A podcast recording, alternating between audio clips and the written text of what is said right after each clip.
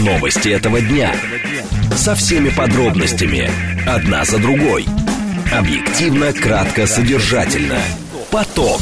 Успеем сказать главное. Программа предназначена для лиц старше 16 лет.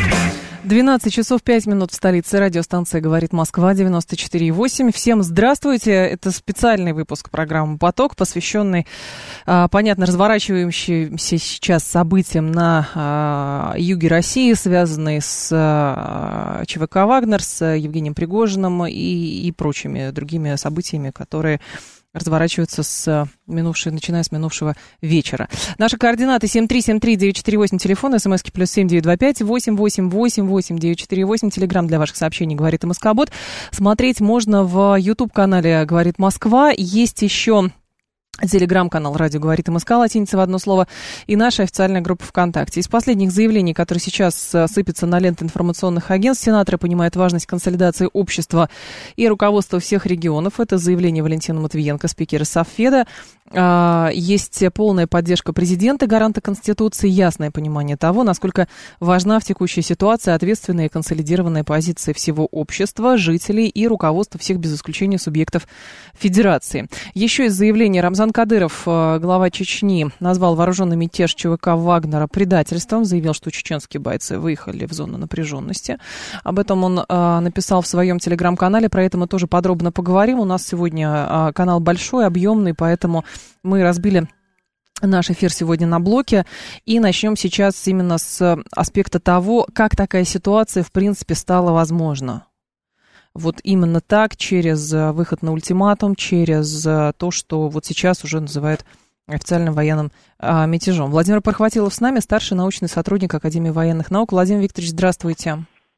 Здравствуйте. Скажите, пожалуйста, а можно ли сейчас анализировать, каким образом можно было бы ситуацию купировать, купировать вот этот э, бунт, мятеж, как это назвать, как эту ситуацию? Ну, вы знаете, я бы хотел обратить внимание, что глава государства Владимир Владимирович Путин, и да. он же верховный главнокомандующий, выступил очень взвешенно и очень мудро, на мой взгляд. Он один раз только упомянул группу Вагнер и ни разу не упомянул ни Пригожина, ни Шойгу с Герасимовым. Вот. Тем самым он дает понять, что ожидает каких-то взаимных движений со стороны этих лиц. Вот. А, и каким образом можно было купировать мятеж? Ну, вот приехали к а, Пригожину боевой генерал Юнусбек Куров, заместитель министра обороны, ну, которого все уважают. Он же осуществил в свое время в Югославии знаменитый бросок в Приштину. И заместитель главы военной разведки Генштаба генерал э, Алексеев. Они сидели, мирно беседовали. Вот. А вот э, почему бы и самому министру обороны, и главе Генштаба не приехать и не поговорить, что с ними что-то сделали. Я абсолютно уверен, что такой диалог имел бы серьезный результат. И если вот читать между строк э, обращение президента, то, на мой взгляд, может быть, я ошибаюсь, там именно об этом речь и шла. А, но у, со слов президента абсолютно точно ясно, что он э, осуждает, э, насколько мы понимаем, осуждает то, что сейчас происходит на юге России, но самое главное, если изначально не было этого диалога, если изначально были а, контры между ЧВК и Министерством обороны, то есть, соответственно, это невозможно было а, купировать или что? Ну, знаете, любой военный мятеж в условиях, когда страна ведет реальную войну с серьезным противником, это плохо. Это, это безусловно, как говорится, на берегу. Вот. А, я считаю, что со стороны военного командования России были допущены упущения. Она, оно утратило доверие вот со стороны этих же Вагнеров. Но подождите, с Между другой прочим. стороны, Владимир, э, Владимир Викторович, я, я понимаю, о, о чем вы говорите, мы с вами много на эту тему говорили. Да. Но доверие э, утрачено, как вы говорите, доверие со стороны Вагнера по отношению к Министерству обороны, но на этот случай тоже скажешь, что в рядах Министерства обороны э, находится гораздо больше, значит, э, людей, которые заключают контракты и прочее, и, соответственно, ну, с их стороны э, таких... Э, действий не предпринималось. Вот в чем дело. То есть в чем Вы уникальная знаете, ситуация с Вагнером? Да, да, да, я к этому веду. Э, знаете, вот за всю военную историю, если командующий допустил мятеж в рядах армии, а по-любому Вагнер это часть армии, ну, снабжение, логистика, все это э, от Министерства обороны, от Генерального штаба, то виноват командующий, вин, виновато военное руководство. А, ведь а, военачальник должен уметь не только а, хорошо, грамотно руководить на поле боя, но он должен уметь гасить внутренние конфликты, он умеет, должен уметь говорить с солдатами, с младшими и средними командирами. Вот, это же обязательно. Я считаю, что были допущены серьезные ошибки и упущения. Но еще не поздно это все исправить. Как? И погасить этот мятеж. Как? Каким образом это можно сделать? То есть, если сейчас ситуация, ну, ну, по сути, выходит из-под контроля федерального центра, то какие варианты? Вот Рамзан Кадыров говорит, что он осуждает мятеж и, соответственно, выдвигается в зону напряженности. Так говорится. Ну, то есть, получается, что а, кадыровцы будут пытаться подавлять Вагнер или как? Ну, да мятеж все осуждают. И я думаю, сам Пригожин ему не рад. Вот. Mm. Вы заметили, что Шойгу, Герасимов молчат. А почему? Они должны э, как-то отреагировать. Ну, вы знаете, ну, честно говоря, вот в свое время знаменитое сражение при Фарсале между войсками Юлия Цезаря и э, Гая Мария, так Цезарь подходил вообще к боевым порядкам и говорил с солдатами, и переговорил, уговорил их. Там был такая гражданская война была. Цезарь нашел в себе силы, нашел в себе дар убеждения, чтобы переманить солдат вот, э, враждующей группировки на свою сторону. Талант общения должен быть у командира. Вот о чем я говорю. Я других путей, э, как погасить мятеж, не вижу. Может, я что-то недопонимаю. Но я хотел бы проявления какого-то личного мужества и со стороны э, командования России. Но, смотрите, с Пригожиным говорил Евкуров, и, соответственно, еще ночью выступил Суровикин, еще представитель генерального штаба. Этого мало. Ну, ну, если до сих пор ничего не изменилось. Ведь, э, понимаете, я, ну, так же, как и все, угу. ищу способы погасить это чудовищное э, явление, это военный мятеж. Ну, как вот восстание декабристов. Угу. Вот. Ну, когда было восстание э, декабристов, генерал Милорадович, который был за царя, он подошел вот, э, к солдатам, стал с ними говорить. Вот, ну, там это дело плохо кончилось, его застрелили. Но командующий должен брать риск на себя, не бояться этого не все еще потеряно. Другого пути я не вижу. А какой выход из положения? Ведь мы же знаем, Владимир Викторович, что власть это ну, система сдержек и противовесов. То есть, скорее всего, естественно, рассматриваются варианты какие.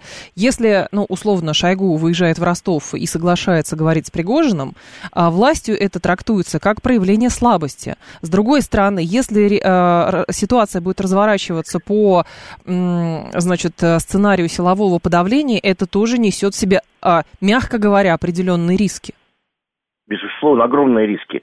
Я считаю, что Шойгу должен рискнуть. Говорить. Он должен вот не побояться и выйти на диалог, заявить, связаться по телефону с Пригожиным, сказать там, Евгений Викторович, я готов выехать к вам и начать э, переговоры о прекращении вот этого конфликта. Э, ну хорошо, а с другой стороны, какой инструментарий есть у самого, как бы возможности у самого Пригожина, если вы говорите, что он тоже, наверное, этого не хотел, но обстоятельства, видимо, так сложились, что он решил ставки поднять настолько. То есть, что принципиально, вот здесь важно еще понять, что принципиально такого в последние дни произошло, что вот эта словесная фактически перепалка в телеграм-каналах между Пригожиным и официальным представителем Министерства обороны вылилась в то, что сейчас происходит на юге России. Что произошло? Слов Пригожина была, э, был удар ракетами, э, силами на оборону, осуществленной по расположению э, э, вот, релаксационного э, лагеря группы Вагнера. С, с его слов. С его слов, да. Что на самом деле неизвестно. Просто я считаю, что Сергей Шойгу должен сейчас сказать свое веское слово – он обладает большой властью над войсками, вот, над Министерством обороны. Пусть он хотя бы предпримет. Вот меня спросили, я, при, я внес свое да, предложение. Да, да, давайте дадим ему шанс, давайте попросим Сергея Кужульгетовича э, вступить в личные переговоры. Это может быть, на мой взгляд, может остановить нехорошую ситуацию, вот это, ее развитие. Ну хорошо, а слов сторону. Верховного главнокомандующего вот для этой ситуации мало я сказал, обращения Путина? Я да. же сказал, вот, э, Владимир Путин не упомянул ни Пригожина, ни Шойгу с Герасимовым. Это очень серьезно. Угу. Владимир Владимирович, он опытный э, разведчик, воспитанник школы КГБ. Он знает и взвешивает каждое слово. Так что вот сейчас слово э, должен взять э, Шойгу, может быть, Герасимов. Они должны дать гарантии какие-то, что с вами никто не будет. Вот выяснить эту ситуацию с обстрелом, с другими событиями. Ведь Пригожин обвинял, что дороги откуда там минируют. Выяснить эту ситуацию, погасить ее, разобрать полностью. Если кто-то виноват, наказать виновных. Почему бы нет? У меня вот четыре высших образования, и я не вижу иного Э, выхода пока чтобы вот Шойгу взял хоть часть ответственности. Ну, хорошо, я, но часть ответственности, с другой стороны, а, как бы не, не было признаков того, что он не берет на себя ответственности. Вот сразу, а, сразу как бы представители власти могут так сказать. Где они? Так они молчат с Герасимом. Они молчат. Угу. Они молчат. Ну, Вагнер выдвинул Пригожин обвинение в адрес лично Шойгу и Герасимова. До этого он их э, разными нехорошими словами называл. Вообще-то честь офицера требует как-то ответить, хотя бы на дуэль вызвать. А mm-hmm. тут просто нужно поговорить и не заместителя присылать, а самому поехать. Владимир Викторович, Но не наши... же не... Я думаю, что с ним ничего не случится. По крайней мере, э, Шойгу тогда очистит себя от любых инсинуаций. А, есть ли какое-то, с вашей точки зрения, а, значит, э, заявление Пригожина, что у него есть претензии именно к главе Генерального штаба и министру обороны, и он не упоминает больше никакие фигуры? Это дает, ну, определенный, что, а, как бы определенную фору в каких-то переговорах? Ведь у нас однозначно, ну, как бы сейчас уголовное дело по факту, значит, попытки вооруженного мятежа. Соответственно, недалеко до статьи, наверное, еще какой-то. А следующий этап, мы с такими людьми переговоры не ведем. Ну, значит, не ведем, значит, будет ситуация ухудшаться. Я не верю, что Пригожин угу. дойдет до Москвы и э, добьется каких-то успехов, но кровь-то прольется, уже проливается. Вот об этом речь. Мое предложение очень простое. Я хотел, чтобы Сергей Кужуетович связался с Пригожиным и предложил ему личные переговоры. И я не сомневаюсь, что Пригожин гарантирует ему личную безопасность. Что тут страшного-то?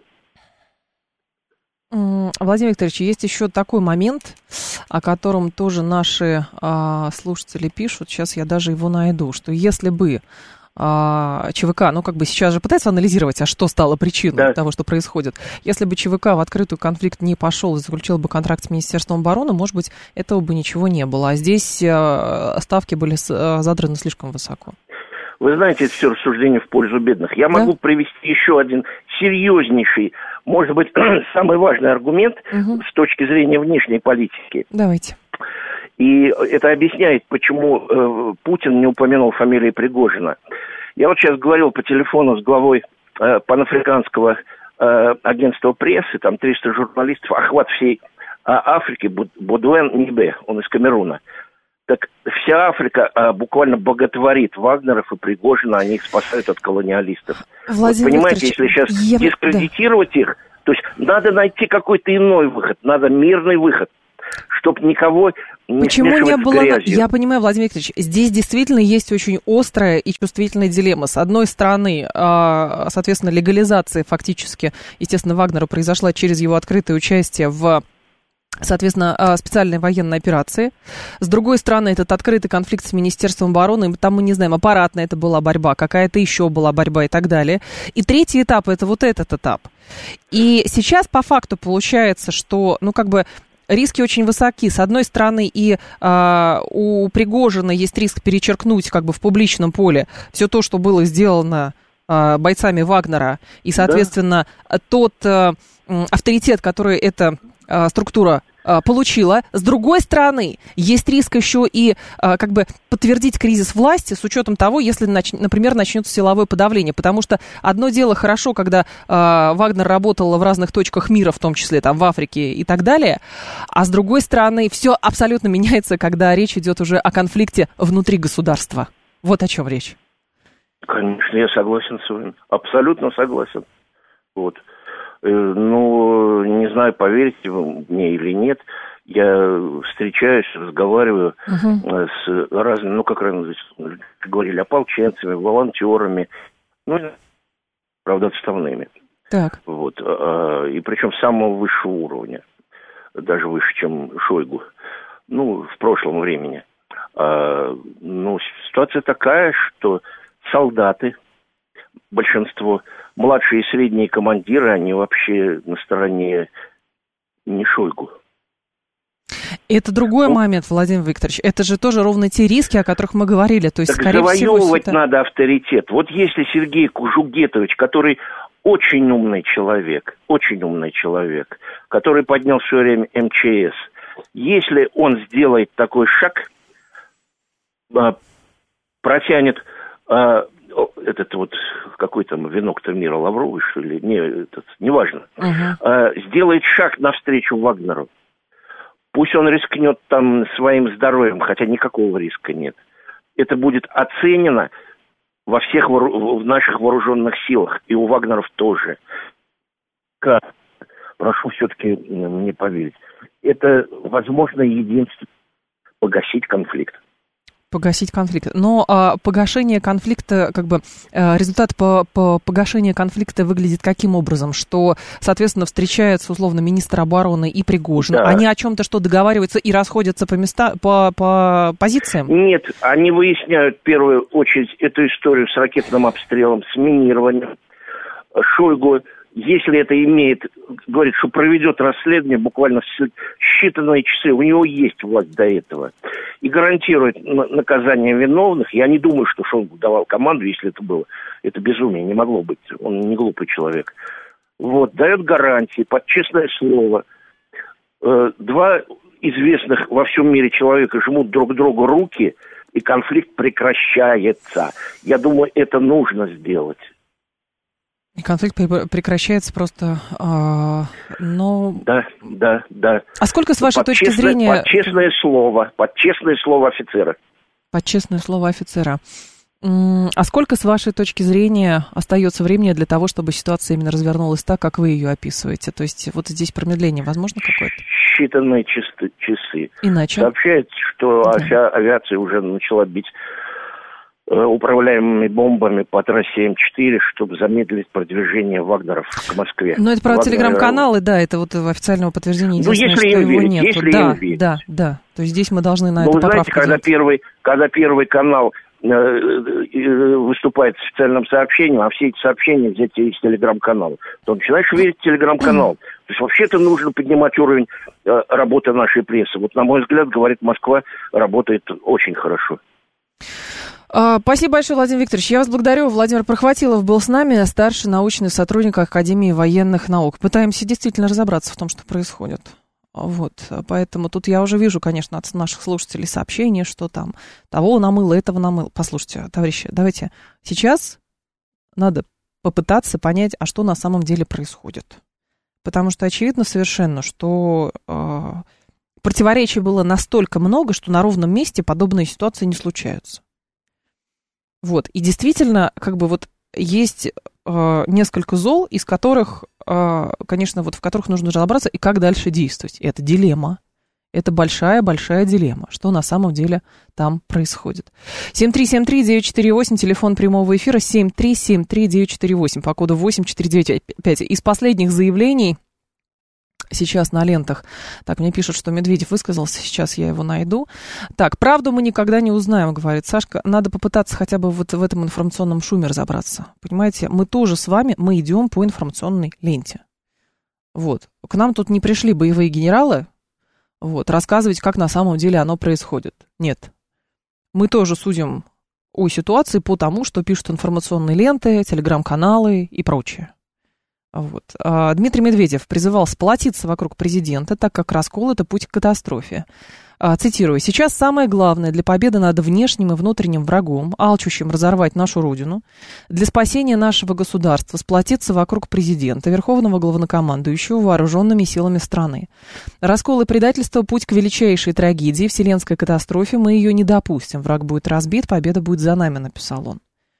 Это понятно.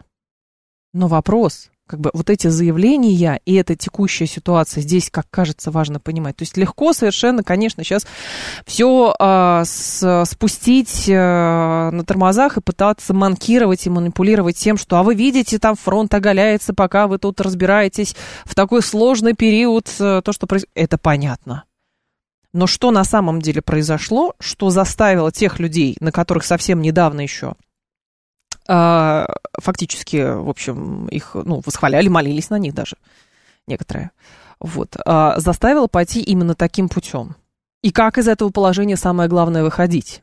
Потому что очевидно совершенно, что ЦИПСО уже пар, пальцы стерла на клавиатуре, очевидно совершенно. Западная пресса вся прям ликует практически. Вот. А люди, которые еще недавно были, значит, в очереди на Верхнем Ларсе, говорят, ой, хорошо бы в Москву сейчас обратно вернуться тут же, что происходит. То есть мы понимаем, что кругом истерия. И наша задача, а как из этой ситуации выходить?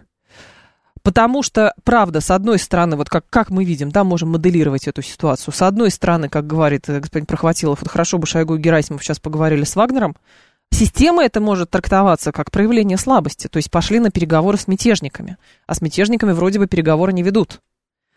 С другой стороны, другая ситуация. Силовое подавление тех людей, которые сейчас находятся в Ростове, тоже не внесет, несет в себе очень много всяких политических и военных рисков. Вот в чем дело. Так, а, еще, так, так, так, так, так, так, так, а, вроде бы отказались подчинять на этом все. Должны идти говорить обязаны, говорит Дейди. Кризис коммуникации, понимаете, мы вот с вами тоже много-много говорили, что это проявление а, кризиса коммуникации, потому что были выбраны, понимаете, изначально в качестве вот этой коммуникационной модели были выбраны что? Пригожин делает заявление в телеграм-каналах, не стесняясь выражений, а, в Министерстве обороны официальный представитель выходит говорит, это, это, это, это, это, все есть, все есть и так далее. То есть в открытую никто ни с кем не шел. Потом говорят, давайте все будут заключать контракты. Понятно почему. Вот. А ЧВК по каким-то причинам решил контракты не заключать. И потом что-то такое действительно произошло. Вот вопрос, был этот удар по лагерю? Не было. Видео, правда, очень странно. Миноборон говорит, ничего не было. Вот. Но та страна сейчас говорит, что это был последней каплей, поэтому мы решили, вот давайте с вами говорить. Э, как большой вопрос, как дальше будет. Так, Медведев заявил, что так это про раскол страны я вам читала. А, все поезда дальнего следования федеральной пассажирской компании следуют в соответствии с графиком. Это заявление компании. Так, что еще? А, режим КТО в ряде регионов а, введен. Да, Рамзан Кадыров заявил, что чеченские бойцы выехали в зону напряженности и что мятеж должен быть подавлен. Происходи, происхожди, ой, происходящий, прошу прощения, не ультиматум Министерства обороны. Это вызов государству, и против этого вызова необходимо сплотиться всем вокруг национального лидера, военным, силовикам, губернаторам, гражданскому населению. Бойцы Минобороны Росгвардии Чеченской Республики уже выехали в зону напряженности. Мы сделаем все, чтобы сохранить единство России, защитить ее государственность, мятеж должен быть подавлен. И если для этого необходимо принять жесткие меры, то мы готовы. Конец цитаты. А, так, въезд в Шебекино и Новую Таволжанку закроют с 18 до а, 6 утра, это заявление губернатора.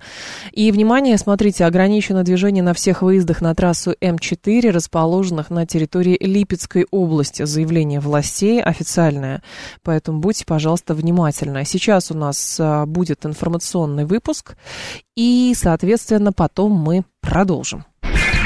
Новости этого дня. Со всеми подробностями. Одна за другой. Объективно, кратко, содержательно. Поток. Успеем сказать главное. 12.35 столица, радиостанция «Говорит Москва», 94.8. Мы с вами продолжаем.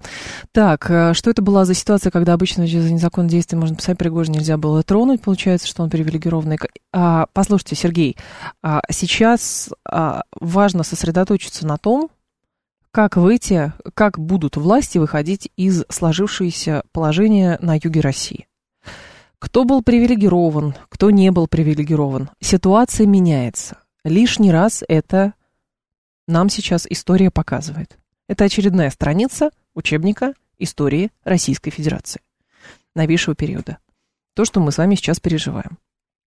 Вот. А, и, соответственно, основная задача понять, как будут, как будут разворачиваться события. То есть можно сколько угодно говорить э, про то, что вот не был закон о ЧВК, если бы был закон о ЧВК, тогда бы что бы. Но ситуация, как выясняется, гораздо сложнее. если сначала все шло вот как бы по одному сценарию, потом что-то происходит, сценарий меняется. И вопрос, как дальше будут эти события разворачиваться. Так, кому верить? Не знаю, говорит слушатель. А, Шойгу Пригожин верить Шойгу Кадров все. Так, а, понятно. Еще Пригожин тоже верить нельзя, Шойгу верить никому верить нельзя, говорит наш слушатель. А, давайте пока просто попытаемся воспринимать информацию, а потом уже делать какие-то выводы. Дмитрий Кузнецов с нами, член комитета Госдумы по обороне. Дмитрий Владимирович, здравствуйте. Добрый день. Скажите, пожалуйста, с вашей точки зрения, каковы риски силового подавления этого мятежа? Вопрос не очень понятен. Почему же?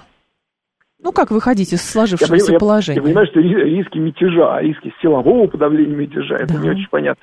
Я вообще считаю, что, э, что это вот нам, гражданским, я слушаю сам гражданские, да, наше дело, это как бы не наша история. Это наше дело, это уважать власти. В смысле, это не наше? Секундочку, Дмитрий Владимирович, наше сразу гражданское же. дело. Почему ну, не наше? Мы закрываем, вы не хотите что... в эфире выступать или что, если это не наше дело? Не наше дело гражданских. То есть вот я призываю э, слушателей ваших, которые в основном гражданские, да и себя тоже, да, сохранять спокойствие, молиться за власть, за их мудрость и за мир в стране. То есть вот не, не возгревать как бы какие-то вот среди э, просто мирного населения, да, какие-то ненужные э, страсти. Наше дело быть стойкими, терпеливыми, поддерживать президента. Библия говорит, уважайте власти и делать свое дело хорошо. Вот как бы моя позиция, она очень простая. Это дело военных, в которое нам не надо вмешиваться. Не надо вмешиваться. Ну, то есть... Э, Гражданским не надо ни в коем случае. Есть, анализировать пожалуйста. это можно? Вы согласны анализировать сложившееся положение или нет? Так я вот и анализирую, то есть ничего нового нет. Предлагаете Библию написано. читать? Конечно, и молиться о мире в стране, о мудрости властей, уважать власти, поддерживать президента и сохранять спокойствие, делать свое дело. Вот моя четкая позиция, изложенная в Священном Писании. А зачем же вы тогда в Комитете по обороне находитесь? В комитете по обороне я нахожусь как человек, который представляет гражданское общество, как человек, который защищает права мобилизованных, человек, который доносит до военного руководства э, нужды, ну, сказать, нужды, ожидания э, мобилизованных граждан. Вот, э, вот, собственно, что я там делаю? Я не генерал, не генерал, не герой России, я гражданский человек. Гражданское общество сейчас интересуется тем, что происходит на юге Российской Федерации. И поэтому, читая новости, пытается анализировать, а с, каков выход из сложившейся ситуации. То есть это возможности а, каких-то переговоров, направление парламентеров, или это какое-то силовое подавление, но тогда есть риски, потому что как быть с тем, что Вагнеру, ну, объективно симпатизируют в других силовых структурах, и, как писали телеграм-каналы, а, значит, не везде оказывают сопротивление. Конечно, для нас, для гражданского населения, важно, чтобы большие начальники договорились миром. Понятно, для нас это всегда лучше. И все закончилось как можно быстрее. И все. А что еще можно добавить? Хорошо, спасибо большое, Дмитрий Владимирович. Я вас благодарю. Дмитрий Кузнецов был с нами, с нами член комитета по обороне Государственной Думы. Предлагает Библию читать, и военные во всем разберутся, говорит он. Так, со стороны 7373948, телефон прямого эфира 7373948 по коду 8495. А, так, а, давайте тогда с а, вами на эту тему поговорим. Здравствуйте, я слушаю. Алло. Здравствуйте, Георгий зовут. Да, Георгий. Вы знаете, э, Министерство обороны и Шойгу, что? Они представляют президента, который президент их назначает. И что? А Евгений Пригожин это частная компания. Как он может против государства выступать? Он вводит своих людей, которые боролись, сражались, очень погибали, просто со своими интригами вот этими вот, когда он телеграм-канал все... Как вы видите выход из этой ситуации, сложившейся? Еще раз, интересует то, как, как а, мы будем выходить из сложившейся а, ситуации. Здесь еще важно, конечно же, поговорить а, со специалистами, как быть каковы могут быть сценарии. То есть, хорошо, если мы выходим в положение следующее, что у нас нет закона о ЧВК, нет закона о ЧВК, но при этом ЧВК работала в зоне проведения специальной военной операции. И, соответственно, возникает вопрос а, вот этой, опять же, вот этой дилеммы. То есть все видели публично этот конфликт. Вот. Как из него будут выходить? То есть говорить, понимаете, в чем дело? А, эмоциональные рассуждения, эмоциональные, что вот Пригожин плохой, Шойгу плохой, кто-то еще плохой, не поможет ситуации, не поможет. Что-то пошло не так, что, что э, значит, вылилось вот в такую, э, в такое а, соответственно, э, напряжение. Так, 7373948, телефон прямого эфира. 7373948. Мне нужны люди, знакомые с как бы военным делом. Давайте так, военные, позвоните, пожалуйста, военные. Еще бы хорошо, конечно, поговорить с представителями, например, Альфы или с другими подразделениями. Я надеюсь, что нам продюсеры сейчас а, помогут найти этих людей. Вот. Что еще? Вы не хотите комменты закрыть в телеге?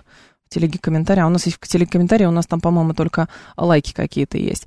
Так, 7373948. Давайте еще по лентам почитаем, что на лентах есть. А, так, глава Евросовета заявил, что находится в контакте с лидерами ЕС и G7 по ситуации в России. Это, эти вообще по, своему сценарию работают. Просто следят за ситуацией какой-то и ждут, наверное, все. Падение вот. Но этого не будет. Этого не будет, точно совершенно. Если вы в курсе, расскажите о конфликте, пожалуйста, говорит Дмитрий. Вам с какого момента начать? С 19 часов 25 минут, когда это в телеграм-каналах появилось, или как? Все вместе. Не знаю, краткое саммари, видимо, тоже придется сделать. Здравствуйте, я слушаю вас. Алло. Алло. Алло. Алло. Да. Алло. Добрый день. Слушаем вас. Ну вот спрашиваете Юрий из Подмосковья, в чем риски, да. скажем так, силового свержения? Ну, смотрите, это группа в районе 20 тысяч, это фактически полноценная мощная дивизия, которая только что от, э, прошла э, не то что горячие точки, а самую, в общем-то, наверное, тяжелую войну э, со времен Великой Отечественной. И основатель этой группы, он э, как бы э, служил в таких подразделениях, которые как раз занимаются свержением правительства. И следовательно? И следовательно, значит, эта группа которая будет идти, э, скажем так, на Москву. И все, кто будут на Москву группу, а не заявлял еще, что он пойдет на Москву? Ну, по крайней мере, он планировал. Ну, к чему вы ведете? И заявлял. Э, риски в том, что остановить ее будет очень сложно. Вот, вот в чем риск. Риски, вы понимаете, если э, ситуация, спасибо большое, ситуация будет развиваться таким образом, я думаю, что как бы из двух зол выберут э, какое-то наиболее злое. Но здесь проблема, понимаете, в чем?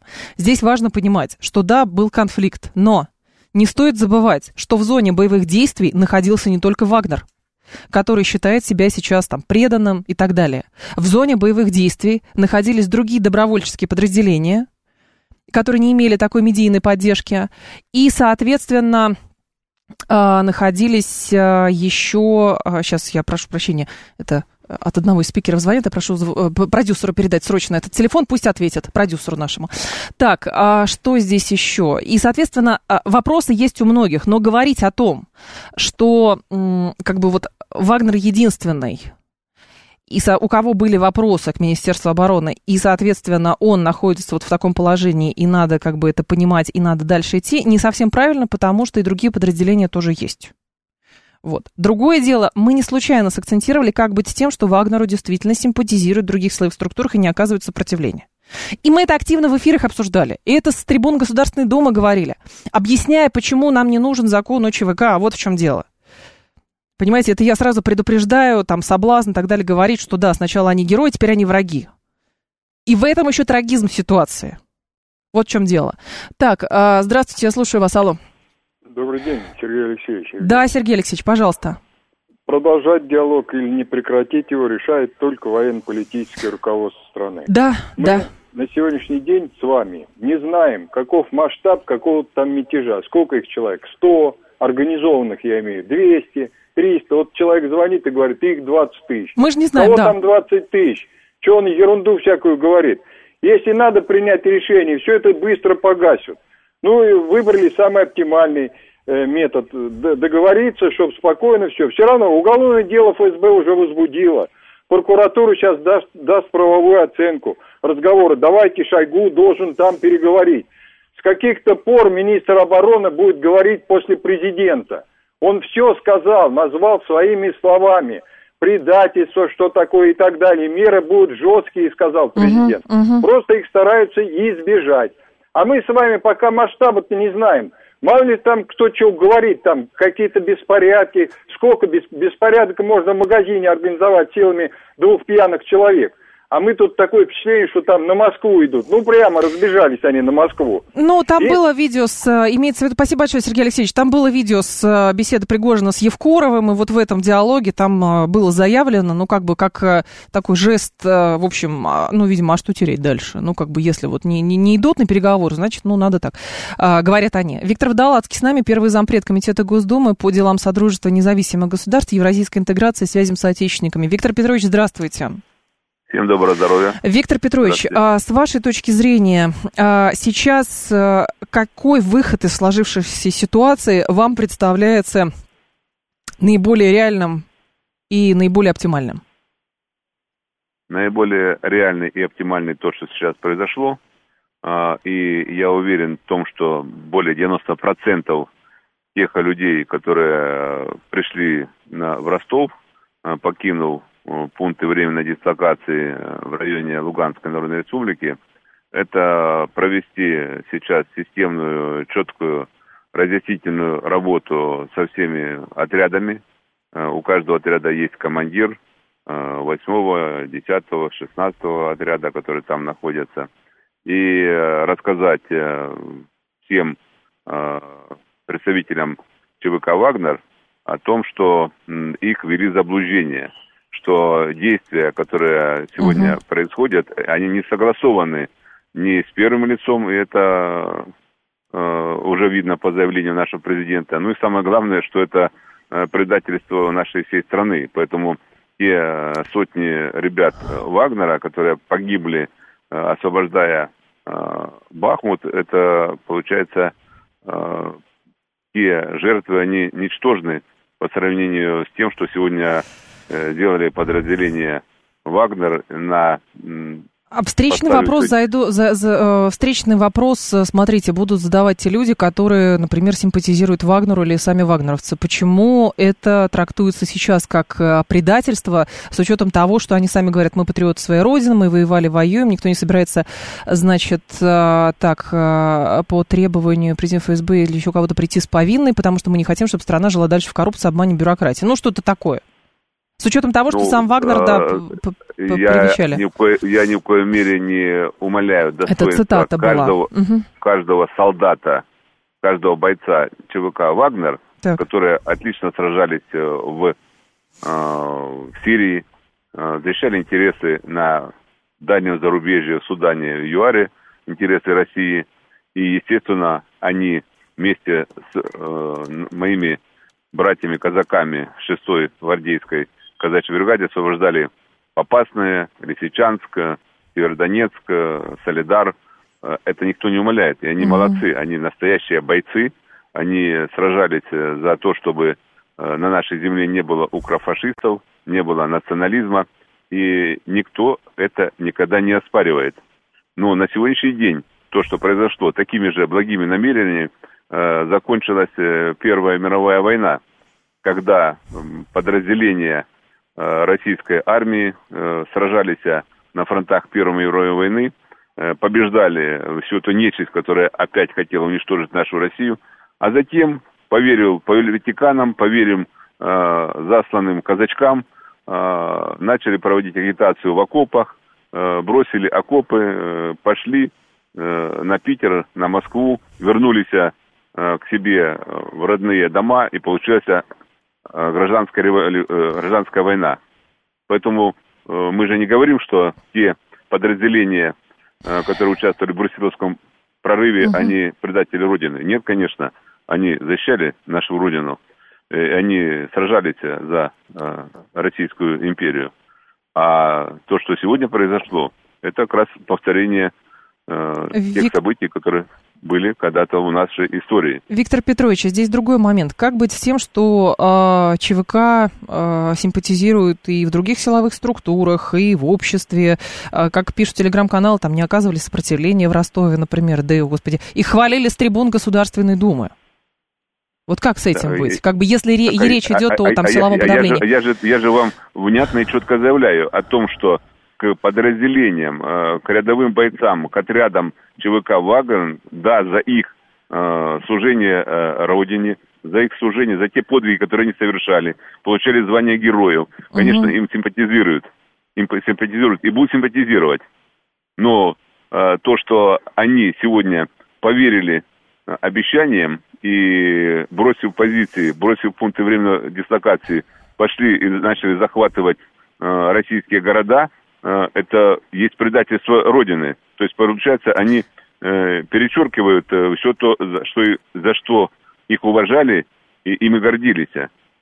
Поэтому это не касается бойцов, это касается тех людей, которые ввели бойцов в заблуждение. Э, поэтому бороться нужно с коррупцией, бороться можно э, и нужно э, с теми преступлениями, которые у нас против личности, против э, сохранения национальной безопасности, но не поднимать э, мятеж. Э, Виктор ситуации. Петрович, свидетельствует ли текущее событие на юге России э, о том, что был некий паралич э, власти, ориентированный просто на аппаратные методы? Ну, вот эта вся перепалка Пригожина с Шойгу и так далее. То есть он поднимал ставки, обращаясь через средства массовой информации, а Министерство обороны работало именно вот как бы в аппаратной логике, и, соответственно, как бы противоречий накопилось слишком много. Э, То есть мое мнение, это? это лично мое мнение, пусть оно будет субъективное. Как только Пригожин вышел в эфир и угу. начал обвинять Министерство обороны, нужно так. было ровно через два часа пригласить э, Пригожина и его э, руководство ЧВК «Вандер» в штаб Южного военного округа, куда должен был прилететь и министр обороны, угу. и начальник генерального штаба, и все замминистра, которые занимаются поставками тех же вооружения, угу. посадить за стол переговоров, может быть, э, совместно с э, Совбезом России, с руководством Совбеза России, и на месте локализовать и решить эту проблему сразу а же. Почему, не, почему день. этого не произошло с вашей точки зрения? Вот я ровно об этом говорю, про некий паралич, ориентированный именно на аппаратные а, методы. А это как раз это наша русская авось. Ну, ну, выступает, ну, говорит, ну, мы же когда-то с ним вместе в баню ходили. Мы же вместе с ним на охоту ходили. Они находили вместе на охоту, я не знала. Ну, я условно говорю. Ну, у нас... Ну, я понимаю. Да. То есть решалось все как бы на другом уровне? Да, да, поговорим с Женей, ну, что он там херней занимается, извиняюсь за проносское выражение в эфире. Угу. Вот. Ну и вот и договорились. А, Виктор Петрович, а, скажите, пожалуйста, стало ли еще причиной того, что сейчас происходит, это вот эта история с непонятным статусом ЧВК. То есть, с одной стороны, их вроде бы не было, потом понятно, что в зоне СВО все равно отряды появились, ну, понятно, не, не самостоятельно, их туда направили, из соглашения это было там и верховной власти и так далее, но закона как такового не было. И потом вот эти противоречия начали накапливаться, накапливаться, накапливаться. Ну вот э, если мы пошли по пути о том, что, как и в других э, странах мира, существует ЧВК, они существуют, угу. они выполняют а, особые специфические задачи, но они регламентируются законами, решениями той страны, где они зарегистрированы. Поэтому, когда у нас э, возникла необходимость привлечения ЧВК «Вагнер» с э, территории э, дальнего зарубежья, где они находились, и нужна была помощь их здесь в решении вопросов, она нужна была, то нужно было сразу же Министерству обороны э, разработать э, закон о частных военных компаниях, э, внести в Государственную Думу, и все четко регламентировано должно быть в рамках федеральных законов. Когда нет закона, тогда анархия. А наши слушатели тоже интересуются, а, говорят, сейчас ставки подняты слишком высоко, но с учетом того, что как бы трактуется текущая позиция, что есть попытка, ну, как бы вбить клин. То есть вот э, все это заварил, всю кашу сам Пригожин, остальные, как слепые котята, пошли за ним и так далее, и нужно всем всем одуматься там и так далее. Видимо, значит, э, оставить Пригожина и перейти на правильную сторону истории. Ну, грубо выражаясь. Но по сути так. А если этого не произойдет, то что тогда? Ну, во-первых, самовыражение э, ставки повышенные, ставки можно на тотализаторе повышать. А сегодня на алтарь Отечества э, положена судьба самого Отечества. Э, и сейчас, когда все бойцы, все подразделения в зоне СВО на линии боестолкновения, я за это время, вчера с вечера, угу. ночью и сегодня переговорил со всеми командирами э, наших э, подразделений казачьих. Вот.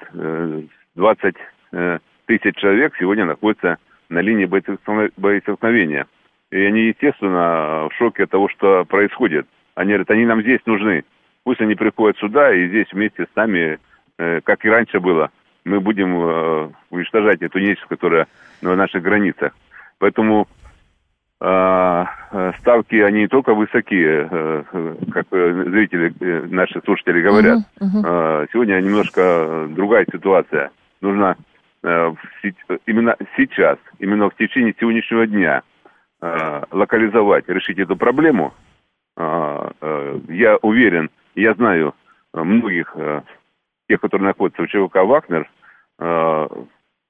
если с ними рассказать о том, что это несогласованное было действие. Никто не давал таких э, добро на то, чтобы прийти э, в штаб Южного военного округа и арестовать там начальника генерального штаба Герасимова Валерия Васильевича.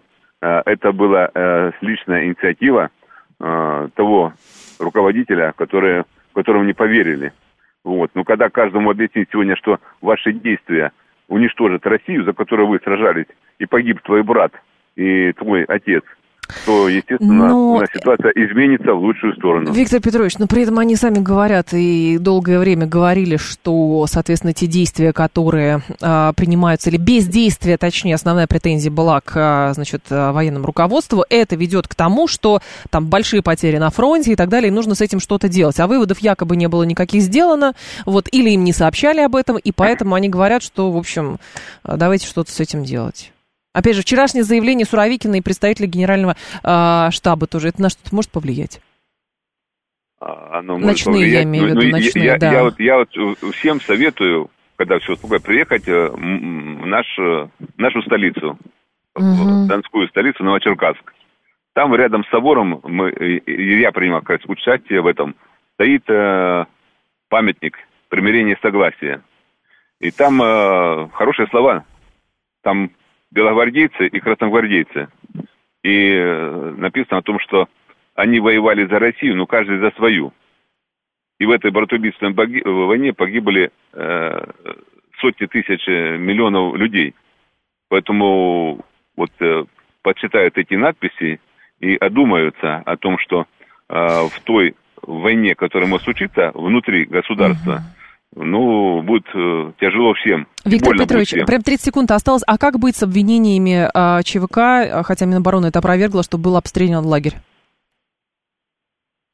Э, наши подразделения находятся там, э, и не было э, слышно обстрелов именно в той зоне, где находится пункт временной дислокации, находится uh и одно из э, наших подразделений казачьих.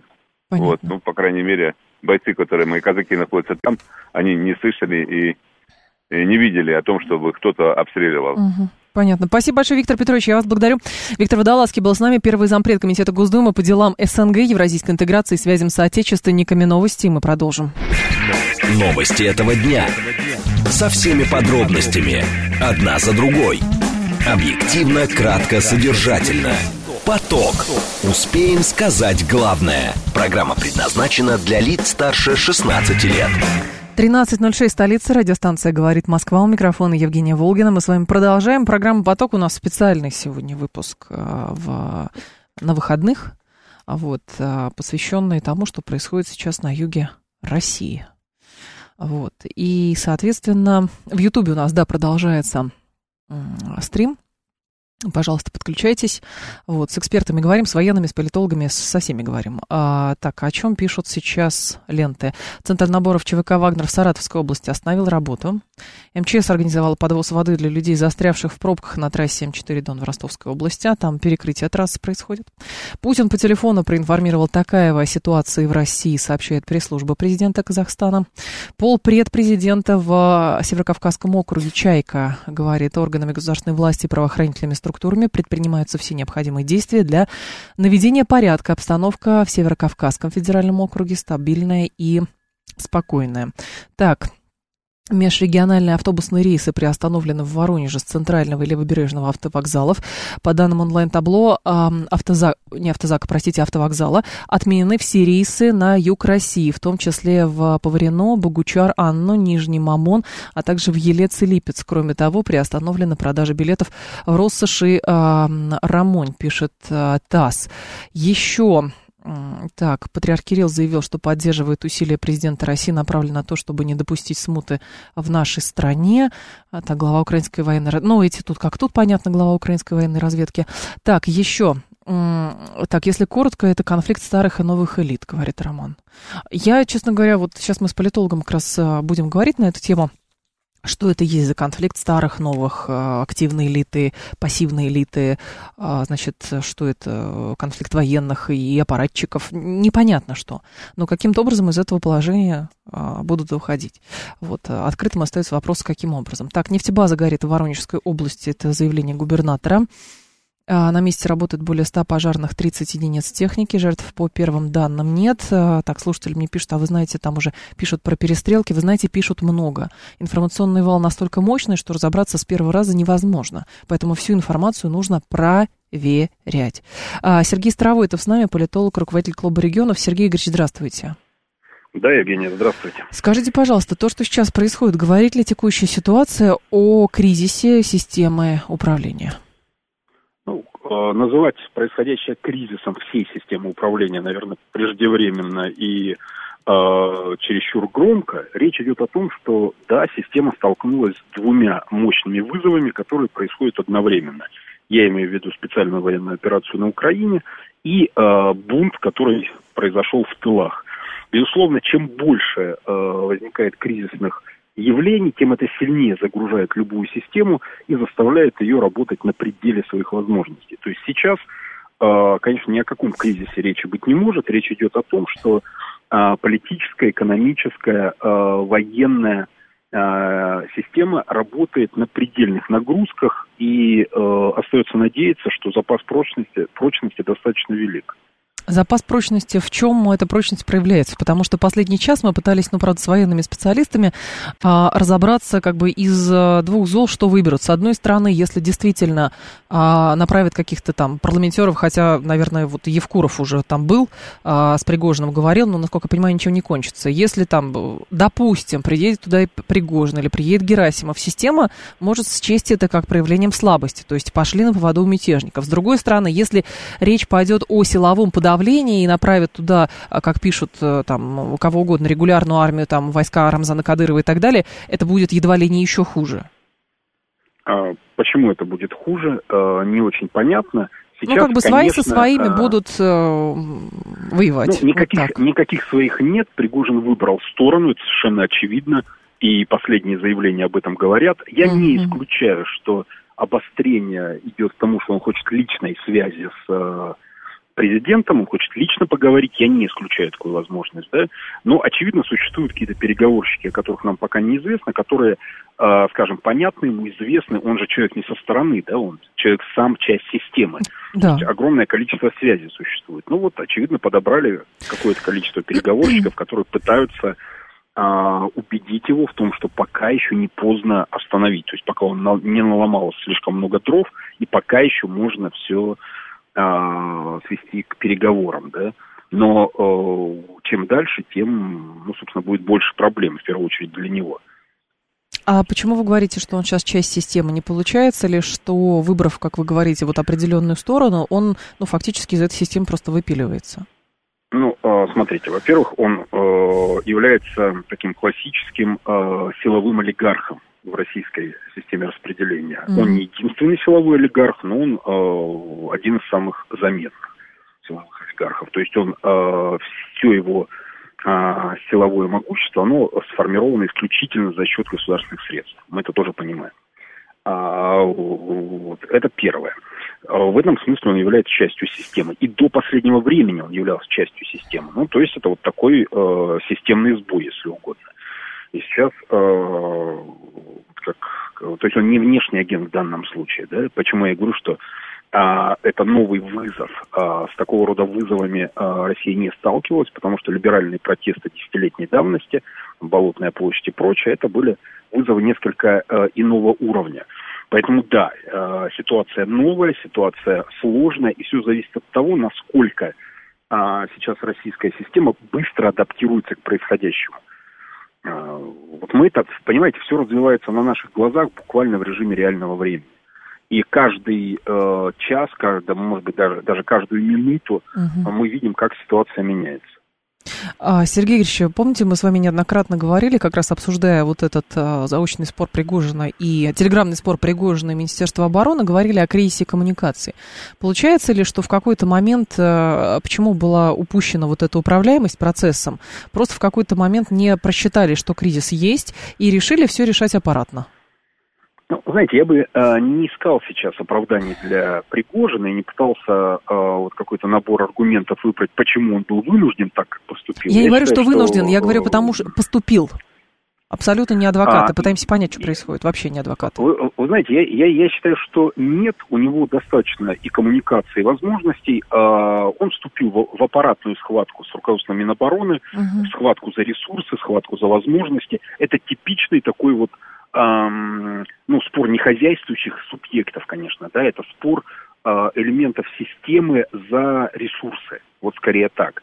Да, он апеллировал к президенту как к верховному арбитру, но в какой-то момент, очевидно, э, не удовлетворившись э, ответом угу. самого верха, да, он решил пойти на крайнее обострение. Что заставило его сыграть в банк мне трудно сказать, но, очевидно, э, произошли некие события, которые заставили его действовать вот настолько резко, да, мы видели, э, но все к этому шло, потому что его риторика, она ужесточалась с каждым его новым выступлением. Uh-huh. То есть он все жестче и жестче говорил, и в принципе давно было понятно, что он перешел э, некоторую грань, там, вот эти условные красные линии во, внутри, во внутренних коммуникациях, и давно уже действует за гранью, да. И всех как раз это удивляло. Почему ему позволено делать то, что никому, собственно, в системе не позволено. Давно уже и э, совершенно очевидно. Вы у себя написали, что бунт Пригожина будет способствовать не закручиванию гаек, как э, предполагают сейчас многие, а скорее оттепели. Почему?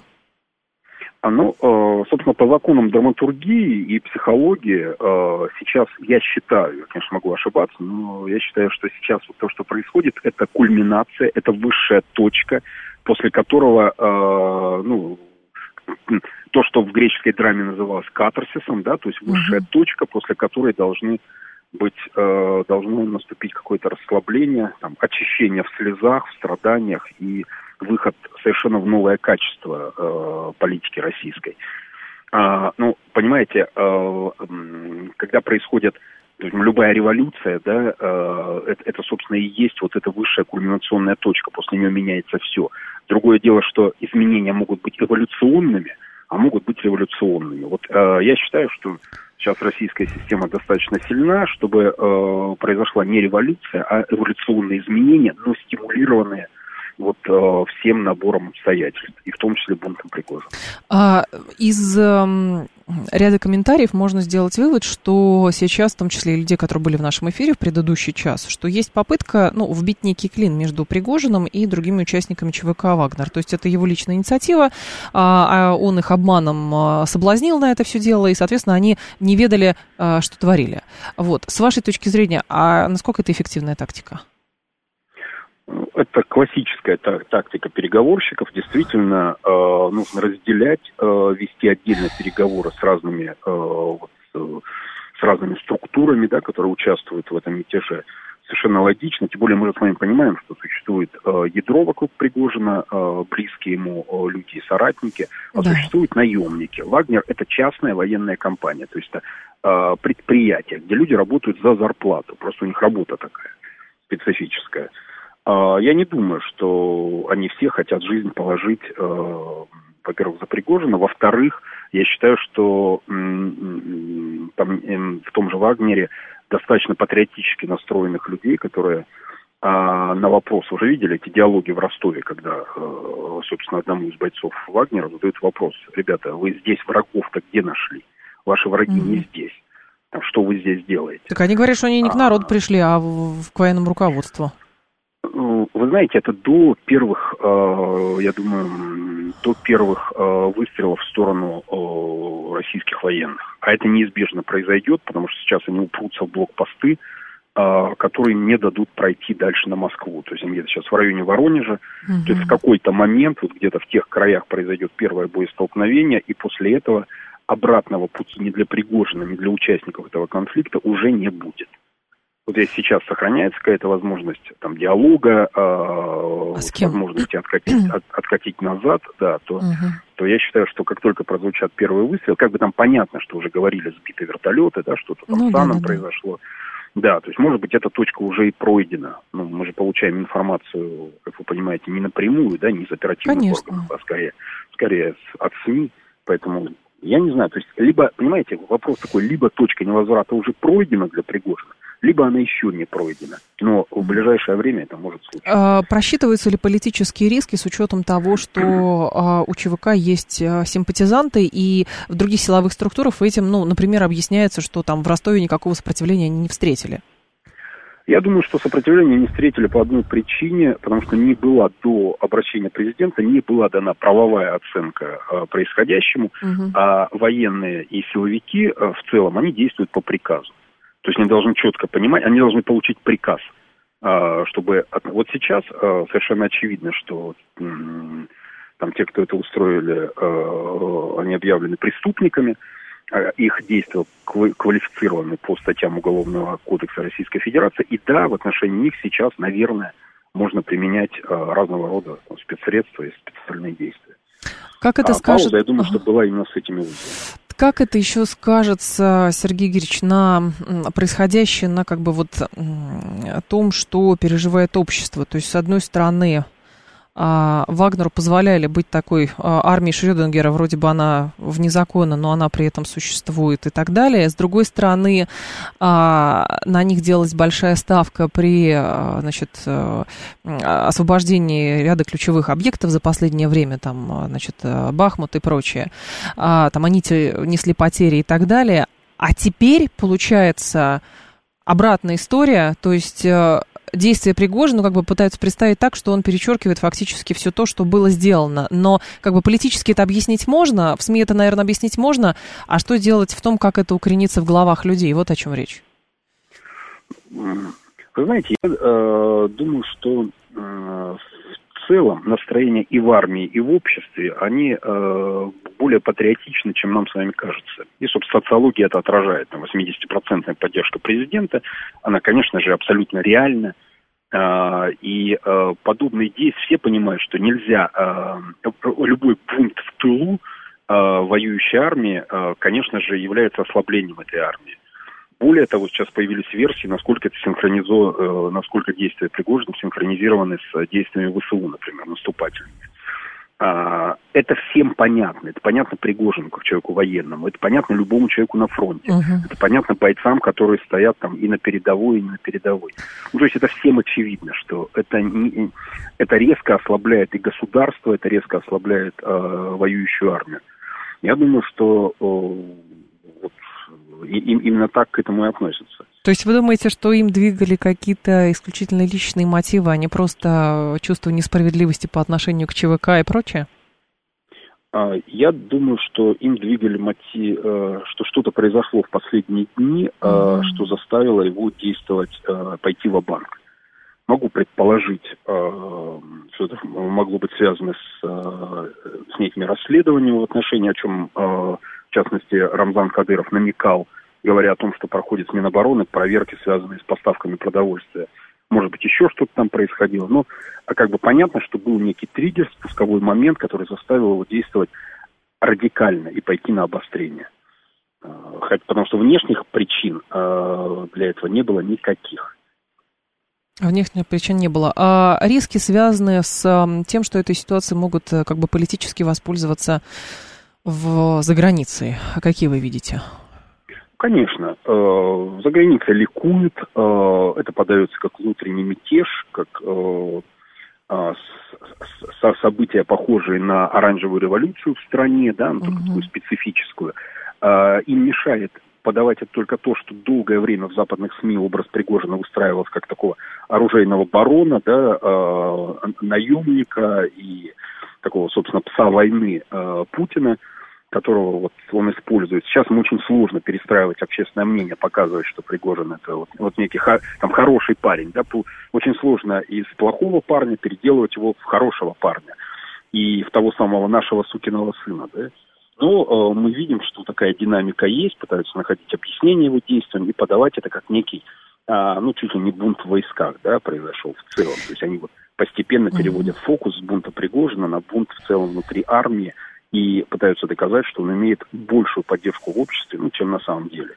Конечно, это все играет на руку Западу и общему позиционированию России как территории нестабильности, как территории вот таких а, по, по постоянной конфликтности, да, на внешних границах, mm-hmm. внутри и так далее. Да, да, это очень плохо а, с точки зрения восприятия России в мире.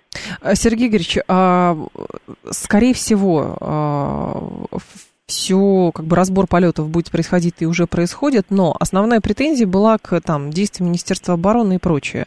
Вопрос следующий. А, за последний год а, там, была смена командующих всех трех именно активно воюющих округов, а, только в декабре-январе военных округов. Там еще какая-то неразбериха была, история с Суровикиным тоже, там Херсон и прочее, прочее, прочее. С вашей точки зрения, политические какие-то выводы могут быть сделаны внутри Министерства обороны в связи с тем, что произошло? Я думаю, они будут сделаны, а, потому что никому не нравится, когда а, нижестоящие а, руководители создают проблему вышестоящим. Угу. Сейчас никто, никто никого сдавать не будет, потому что под давлением это невозможно, особенно учитывая близость э, вот тех людей, о которых мы говорим. Да, да. А, скорее всего, это, конечно, произойдет, но через какую-то паузу. Потому что решение любят тишину. А бунта никто не любит? Не, не, э, Нет? И, а, тиш, э, тишину в том смысле, что э, такие решения не принимаются под давлением. То есть они будут, они должны выглядеть как самостоятельные решения, а не как э, вот э, такой. Э, вы сами знаете, что президент не поддается на шантаж. Конечно. Это его принципиальная да. позиция, которую он последовательно отстаивает на протяжении вот все, всего. И Пригожин это не мо- этого не мог не знать. Вот в чем дело этого никто не мог. Э, вернее, это знают все. Да. Игнорировать это никто не мог. Поэтому э, еще раз удивительно, а, что он, Пошел он на это, да? вот этот самоубийственный шаг, конечно. А, у а, политолога Маркова а, была тут мысль высказана, что все случившееся следствие того, что а, люди, в общем, не могут понять, почему СВО длится так долго. То есть затягивание ситуации на фронте рождают, э, соответственно, точки э, напряжения внутри силовых структур, и вот оно, пожалуйста. Ну, То есть СВО не может стать как бы нормой. Да, прошу прощения. Да, Сергей Марков творческий э, политолог. Как вы? За что мы его, за что мы его и ценим. Да. Понятно, так. А, вот, в целом, конечно, то есть, ну, это, это очевидно, да. А, чем дольше будет а, длиться специальная военная операция и связанные с ней а, связанное с ней напряжение разного рода, да, а, оно же не только психологическое напряжение, оно uh-huh. еще там, социальное, экономическое напряжение. Не забывайте, что санкции там пакет за пакетом принимают, да, Конечно. напряжение растет, и в целом нагрузка на систему увеличивается там, от месяца к месяцу. А, да, страна не может вернуться к э, нормальной жизни, э, пока это все не будет разрешено. Это да, и это очевидно, но это никак не связано с э, действиями Пригожина. Понятно. Там Спасибо. Э, как бы генезис происхождения этих действий, оно иное. Э, Пригожин как раз э, говорит о том, что необходимо усилить э, действия там, проводить мобилизацию, усиленно идти вперед. Да. То есть он как раз за нагнетание ситуации, а не за расслабление ее. А, поэтому и неудивительно, что сейчас, когда стало казаться, что ситуация на фронтах стабилизировалась, что наши войска имеют некоторый успех. И вот в этот момент он бьет, в том числе и психологически в тыл, показывая, что вы думаете, что у вас все хорошо, да, сейчас вы угу. немножко расслабились, но вот я вам покажу, что, э, в общем, зря вы расслабились. Э, вот это тоже интересно. Спасибо большое, Сергей Ильич. Я вас благодарю. Сергей Старовойтов был с нами, политолог, руководитель клуба регионов. 7373948. Юрий говорит, почему внешних причин не было? Люди вообще не следят за заявлением Пригожина. Потом говорят, что не было причин. Причин много, говорит Юрий. Вопрос времени. То есть ситуация нагнеталась очень-очень долго. Вроде бы в какой-то момент было ощущение, что ее купировали. Ну, вот эта история с э, снарядным голодом, там еще с чем-то. Это было. Вот. Но что-то в последнее время, опять же, возвращаемся к началу нашей беседы, что-то такое произошло, что та страна а, решила пойти на такие действия. Вот. А, и, а что это такое могло быть? Что это могло быть? То есть официально говорят, что, значит, были а, последней точкой это а, вот это, якобы, опять же якобы удар по лагерю в тылу, где Вагнер располагался. Но, опять же, было видео, видео странное. Минобороны говорит, что этого не было. Доподлинно проверить ничего невозможно. Вот. А, Роскомнадзор советует нам обращаться только в официальные источники информации, а то придет за всеми Роскомнадзор. Это единственное, что я могу сказать на этот счет. 7373948, мы слушаем вас. Здравствуйте, алло. А, добрый день, Юрий. Пожалуйста, Юрий, да. Вот с точки зрения руководителя анализ, не знаю, может быть, вы с ним не согласитесь. С каким руководителем? Начиная вообще абстрактного руководителя. Абстрактный руководитель, хорошо. Руководителя семьи, дети, допустим, подрались. Руководителя в коллективе, в производстве, нам начальники подразделений конфликтуют. Руководителя страны, 145 миллионов страна, на так. генералы конфликтуют. Если конфликт изначально не был погашен и доведен до взрыва, значит руководитель всегда виноват. Это очевидный факт. И значит руководителя святая обязанность, уже не доводя до расстрелов, нет, ну один путь, конечно, расстрелять либо обоих, либо одного. А второй путь – это посадить обоих напротив себя и, и решить что? ситуацию. Но только не тогда, когда уже взорвалось, а в самом начале, когда назревал конфликт. Этого не было сделано. Это говорит о том, что руководитель может быть, не С другой стороны, может быть, делалось, может быть, пытались купировать, но не получалось. Система, система нелинейная, система сложная. И опять же, кто кого перед собой будет сажать? Понимаете? Кого? Пригожина с Шойгу вместе? А, посадить к Путину. Плюс мы понимаем, что конфликты тоже любят тишину. По крайней мере, в нашей системе конфликты любят тишину. И поэтому есть определенное как бы, ощущение растерянности, что вот это вот все вылилось в такое положение, а что же делать дальше? Вот как? Как быть?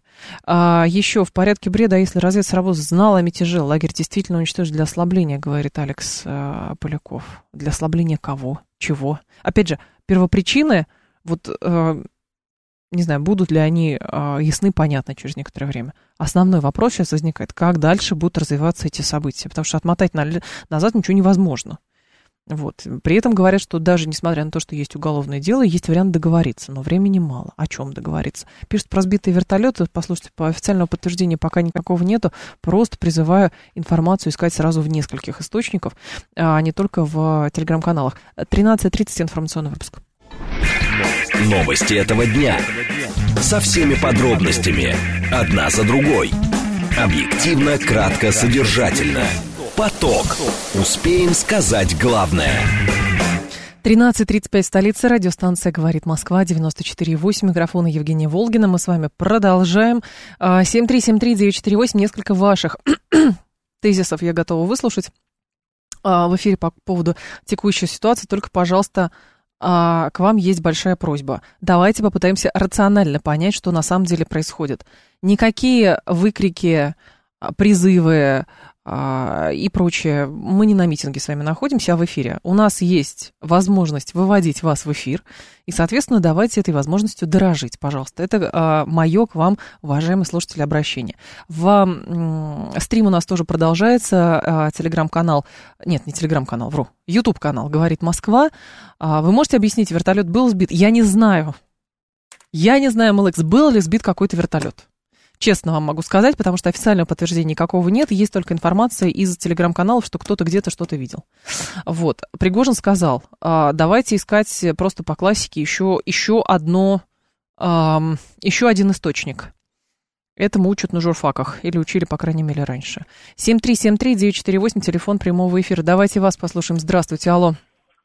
Алло, здравствуйте. Пожалуйста, да, да. От меня никаких призывов незаконных вы не дождетесь. я, я и не хочу. Данная, так. данная ситуация это вот следствие правовой такой неразберихи, я бы сказал, компота, который, на мой взгляд, как говорится, насаждался сверху. Ну, например, вы говорите спокойно частная военная компания. Согласно так. Э, Уголовному кодексу, как известно, у нас наемничество запрещено. Да. С другой так. стороны, ну, можно сказать, что это какой-нибудь ООО с названием «Частная военная компания». На каком основании тогда они участвовали в боевых действиях?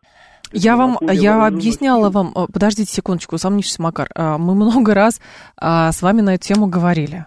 Можно как угодно, знаете как, вот есть, э, как обычно говорят, есть э, уголовный кодекс, а есть неформальные правила. Вот. Есть эм, как бы уголовный кодекс для всех, а неформальные правила для соответственно, не всех. Но если кто-то приступает неформальные правила, то против него начинает срабатывать уголовный кодекс. Это если коротко. То, соответственно, для чего-то ЧВК создавалась. Да, закона у нас о наемничестве нету. Но ситуация оказалась, что как бы из всех рисков выбрали вот такой, что нужна была эта структура в зоне специальной военной операции. Потом она фактически через СВ была легализована, и уже про нее совершенно спокойно говорили, про ЧВК. Но теперь что-то произошло, и теперь сработал уголовный кодекс. Начинает, точнее, работать уголовный кодекс. А вы первый раз видите, что мы живем в такой системе? Не знаю. По-моему, вы даже на свете дольше меня живете. И прекрасно понимаете, что есть формальная сторона вопроса, есть неформальная сторона вопроса. Вот. А, еще они вправе выступать добровольцами, говорит Адам. Вправе выступать, да, добровольческие всякие есть у нас соединения, да, это правда. А официальное подтверждение в связи с законом о засекречивании потерь может случиться и через 50 лет, говорит Константин. А, так, про потери, кстати, ну да, есть у нас эта тема. Про потери с охоты говорят, э, сколько, какие потери несет ВСУ, а, и, соответственно, у нас э, с этим другое. У нас периодически выступают и говорят, какие потери. Так, еще, давайте, кого еще? Давайте я послушаю, послушаю, кого послушаю, послушаю, послушаю. Давайте вас послушаю и будем спикер на, э, набирать. Алло, здрасте. Здравствуйте. Пожалуйста, Руслан да, Руслан. Да, ну у меня вот такое мнение, что да, действительно, вы правы, что с одной стороны работает закон, с другой другие правила, а в простонародье это называется по понятиям. И если с этой точки зрения смотреть, то у Пригожина не было другого выхода. Какого? Потому что первый раз он поймал, э, по-моему, полковника, подполковника, который ну, это тоже, знаете ли, стрелял. такое. Да, но это, это все домыслы, но я с его слов, э, то, что он это. И потом вот то, что случилось вчера. Если бы он не ответил перед своими бойцами то что? за это, то есть то его авторитет опустился ниже нуля. А сейчас, а сейчас, а сейчас спасибо. на высоте. А сейчас, а я вот бы не сказала, спасибо большое, Руслан, а я бы не сказала, что прямо на высоте. Потому что, опять же, попробуйте посмотреть на ситуацию с разных сторон. Вот. А, с разных сторон. Есть симпатизанты, давайте так, Министерства обороны, есть симпатизанты Вагнеру, есть критики Министерства обороны, есть критики Вагнера. И здесь, соответственно, у всех незавидное положение. В армии больше людей. Вариант силового подавления, скорее всего, рассматривается, но это тоже влечет за собой определенные политические риски. С другой стороны, у Вагнера, да, а, было определенное положение в обществе, у Пригожина тоже было положение в обществе определенное, и оно сохраняется действительно, но нельзя говорить однозначно, что пойдя вот на такое, авторитет стал еще больше можно рассматривать, что авторитет в какой-то степени и снижается. Потому что, как бы, ну, мы, э, скажем так, э, совершенно спокойно ему могут сказать, послушай, но у нас э, есть общая цель, а ты тут такую штуку заварил. И как будем из этого выходить? Вариант Тухачевского, говорит Тимур. Ой, слушайте, про кого только сегодня говорили. И про Тухачевского, и про Корнилова, про, про все на свете говорили. А, Сергей Миронов с нами, кандидат военных наук, доцент кафедры международной национальной безопасности ДИП Академии МИДа. Сергей Иванович, здравствуйте. Добрый день. Сергей Иванович, скажите, пожалуйста, ну вот основной вопрос теперь стал такой. А, это все случилось, потому что у нас, а, значит, в законе четко не приняли, а, что есть ЧВК или нету ЧВК, и на прокси-силы сделали большую ставку, и вот это обратная сторона медали. Ну, в общем-то, э, не то чтобы там четко не определено, у нас вообще в законодательстве нет э, положений, которые бы э, легитимизировали деятельность частных военных компаний. Вот, так что, э, ну, вообще, с, вот эта история с частной военной компанией Вагнера, она очень-очень, как говорят, дурно пахнет. Потому что э, Пригожин, в общем, э, получив достаточно большие э, дивиденды от государства, в том смысле, что ему доверили э, серьезное направление, Бахмутовское, где он там угу. отличился э, и все такое. Ну и, в общем, как бы человек очень быстро начал приобретать комплекс Наполеона. К сожалению. В чем это вот. проявлялось? А, в чем это проявлялось? В критике Министерства обороны? Или что? Ну, да, такое особое мнение, которое он высказывал везде и всюду. Ну, а такие люди, особенно имея за плечами серьезную военную силу, а ЧВК «Вагнер» — это серьезная военная сила, угу. они не могли остаться без влияния э, наших э, американских недругов. Э, ну, и, в общем, как мы обычно словосочетание англосаксов, да? Понятно. Поэтому очень велика э, вероятность, э, опять же, я тут могу высказать только собственное мнение. Очень велика вероятность, что ему посулили серьезные деньги, там еще может быть что-то, и, как говорится, и место проживания там. Где там? Вот, но надо заварить бучу. А, ну, то есть вы считаете, где? что его перекупили, что ли? Нет, его э, просто, ну, как это говорят, ну, если так простым словами, можно сказать, и завербовали. Завербовали? Это, опять же, Интересно. Да, это так. опять же мое мнение, да, что э, просто человек э, оказался для них очень такой в нужное время, в нужном месте, и что вот как нельзя лучше подходит на вот эту роль лидера каких-то оппозиционных сил, которые могут взорвать Россию изнутри. Как известно, вот для них это самое-самое э, лакомое, что ли, направление. Они знают прекрасно, что в лоб как бы нас не победить, вот нас можно только взорвать изнутри. И вот Пригожин на данной, в данной ситуации, в данный момент времени как нельзя лучше подходит именно для этого. А, тут а, ваш коллега а, Алексей Чедаев а, тоже пишет у себя, говорит, вот недавно Совбез был, посвященный внутриполитическим рискам. Говорит, докладывали ли представители хоть одной из служб на нем о риске вооруженного бунта со стороны ЧВК? Говорит, скорее всего, нет, там обсуждали старостильных оппозиционеров, которых осталось после всех посадок три коллеги. Ну, То есть вопрос том, просчитывания что... рисков, я имею в виду. С одной стороны, на Вагнер делали большую ставку, а с другой стороны была, видимо, непросчитываемая вот такая, ну, угроза, наверное, как это правильно назвать сейчас? Ну, можно сказать, и угроза. Ну, дело в том, что когда еще не закончились бахмутовские события, так. вот, там уже э, ЧВК Вагнера э, как бы вот он там вещал, что и боеприпасы ему не дают, и всячески вставляют палки в колеса для действия вагнеровцев и так далее и тому подобное. Безусловно, что-то, может быть, и было, да, но в этой ситуации зачем же ты э, распространяешь э, всю эту информацию на э, широкие круги и, естественно, льешь воду на мельницу наших недругов, наших врагов. Вот. А он чем дальше, тем все больше и больше этим занимался.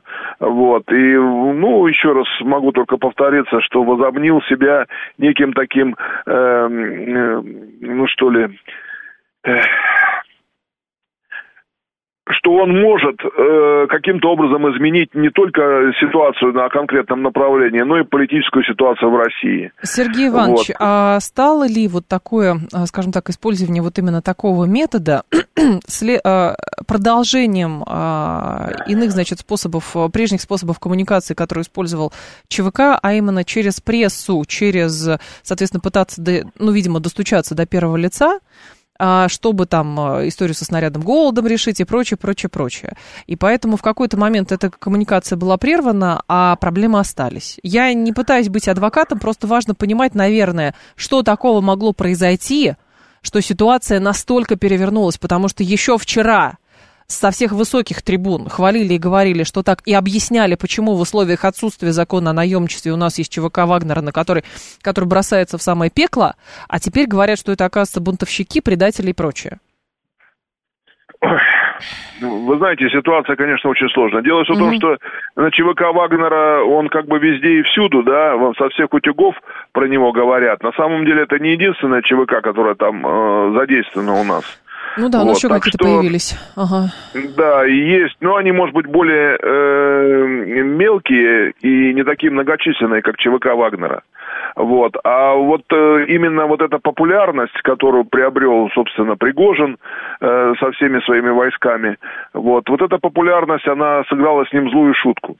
Вот. И я не поверю, что если бы он конструктивно э, подошел, да, и сказал бы там, допустим, я хочу переговорить, там, прошу встречи, а не так, что вот мне ничего не дают, я возмущен и так далее, да, то есть угу. я всегда думаю, что умный человек всегда бы нашел способ, как э, донести свои э, какие-то там проблемы и попытаться их совместными усилиями решить. Ну, он же пошел в банк он же стал, э, поставил вопрос ребром, и что, типа, только я могу решить э, вот эти военные проблемы, а вы тут э, все и, как говорят, э, ничего не стоите. Но да? это, Сергей Иванович, это не, а, не проявление или еще определенного паралича власти, который был ориентирован на некие аппаратные методы и, соответственно, ну, вопрос там а, способности к решительным действиям военного характера?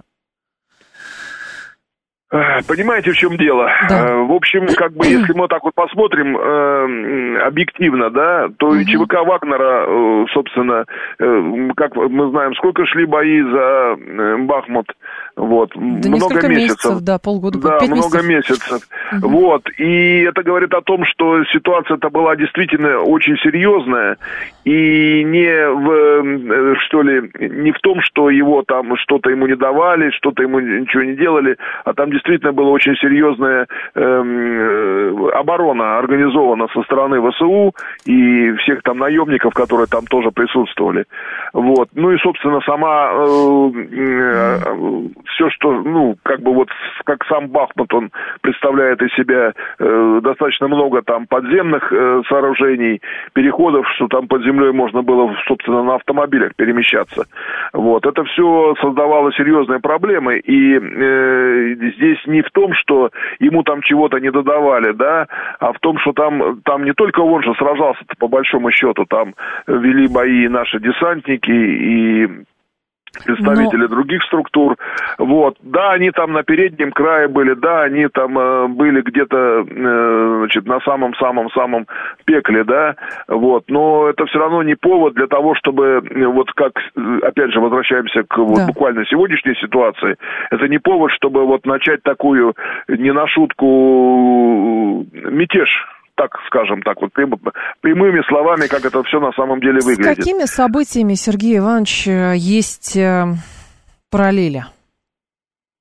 Ну, и самая такая параллель напрашивается, опять же, вот ситуации во время гражданской войны. Mm. Вот, когда, вернее, даже не гражданская война, а преддверие революции, да, когда, ну, чего греха таить, э, в общем-то, опять же, те же самые англосаксы, э, те же самые э, немецкая разведка, они сделали все для того, чтобы э, ввергнуть э, Россию вот эту пучину революционных событий, вот, и, в общем, благодаря этому Россия просто выпала из э, вообще Но там была еще определенная войне. почва. Здесь же, Сергей Иванович, понятно, что сейчас велик соблазн сказать, что, Совершенно значит, да. Точно, да. да, там была и созрела революционная ситуация, реальная революционная, а не цветная революция, когда верхи не могут и низы не хотят, да, вот, это мы, это мы все помним прекрасно, вот, это все как бы, но э, комплекс, э, комплекс предпринятых усилий, Э, в том числе и со стороны Запада, он э, как раз и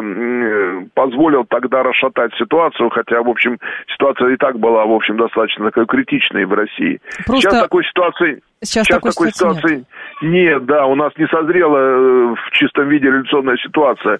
Понятно, что э, отсутствие каких-то так серьезных э, побед э, на фронте э, начинает потихоньку, так сказать, создавать впечатление, что мы чего-то там не учитываем, чего-то там не ну, не, не так подходим к организации проведения боевых действий, как э, многие считают. Но на самом деле я могу сказать, э, просто вот, э, ну, как это обычно говорят, я себя тоже, кстати, к этим отношу, диванным этим стратегам, да, потому что я не нахожусь там в гуще событий. Но если трезво оценивать, то как раз вот в нынешней ситуации, когда, в общем, были собраны серьезные силы, которые пытаются проломить наш фронт, да, и в этой ситуации активная оборона, в которую мы э, организовали, это самое лучшее, что может быть в подобных ситуациях. Ну, я уже как-то говорил, по-моему, даже с вами мы беседовали, да, я говорил, что сейчас идет разговор о том, что выиграет та армия, которая сохранит резервы, да, и то, что там э, тысячи и тысячи кладут ВСУшники, кладут своих людей, включая и наемников, да, это говорит о том, что идет перемалывание вот этой силы.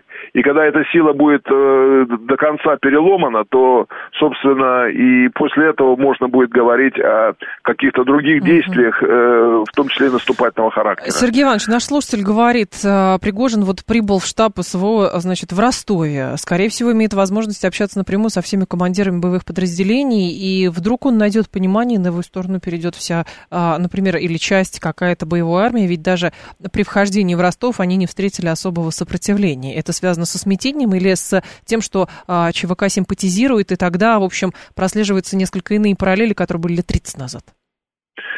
Нет. Э, Нет? Почему? Э, да, симпатизировать э, вагнеровцам э, никто не будет, тем более, что они не очень-то в хороших отношениях были и на передовой угу. с нашими регулярными частями, то есть с теми, э, кто принадлежит, собственно, вооруженным силам Российской Федерации. Понятно. Вот они достаточно так обособленно себя вели, вот, и мы знаем прекрасно, что там в структуре ЧВК Вагнера есть и люди, которые, как говорят, сидельцы, да, которых э, из э, тюрьмы туда э, вытащили и сказали, если вот искупишь кровью, то будешь. То есть там очень разношерстная компания, очень разношерстная. И воюют они на самом деле не за идею, а за деньги. Потому что частная военная компания – это прежде всего частная структура. Так Миноборон тоже деньги платит за участие в СВО. Да, платят, но они же идут, э, вот те, кто поступает, скажем, сейчас вот у нас наши добровольцы, да, они поступают не для того, чтобы там получить деньги, хотя, может быть, такие есть, но это люди, которые идут прежде всего защищать Родину. Вот. А как бы вот у ЧВК Вагнера как бы защита Родины, они, ну, не, не акцентируют на этом внимание. Они, э, еще раз говорю, это бизнес-проект. А все, что связано с бизнесом, это лакомый кусочек для Запада. Лакомый кусочек для Запада. Да, спасибо большое, Сергей Иванович. Я вас благодарю. Сергей Миронов был с нами, кандидат военных наук, доцент кафедры международной национальной безопасности ДИП Академии МИДа. Все становится еще более запутанным.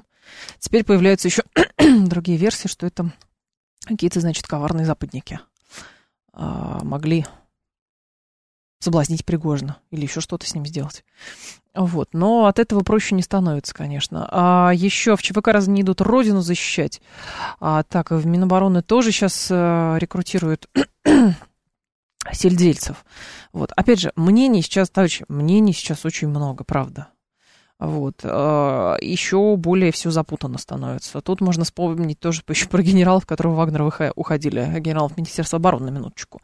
Не так давно, кстати. И что, а, как бы, и как это еще меняет портрет происходящего, картину происходящего. Почему Пригожин до сих пор не арестован, не доставлен на Красную площадь, говорит мастер. Ну, видимо, потому что не могут арестовать. Или, не знаю, не хотят арестовать. Я не знаю, почему он не арестован. Так, а, еще а, первопричина мятежа, скорее всего, принятие ликвидация ЧВК. Об этом свидетельствует принято решение о заключении всеми добровольческими структурами ЧВК прямых контрактов до 1.07.23 года. То есть отказ от, ну подождите, отказ от э, заключения контракта с Минобороны это равно мятеж? Не знаю. Странно выглядит, честно говоря. 7373948, телефон прямого эфира, 7373948, по коду 8495. Так, а еще сейчас скажем, сейчас скажем. Давайте вас послушаю. Здравствуйте, алло.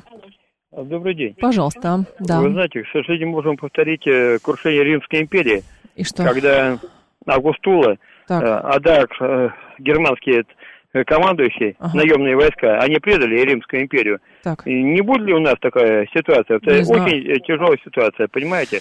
Это же... Это очень тяжелая ситуация. Сейчас большой соблазн прочитать все учебники а, вообще по а, тому, когда были какие-то военные мятежи.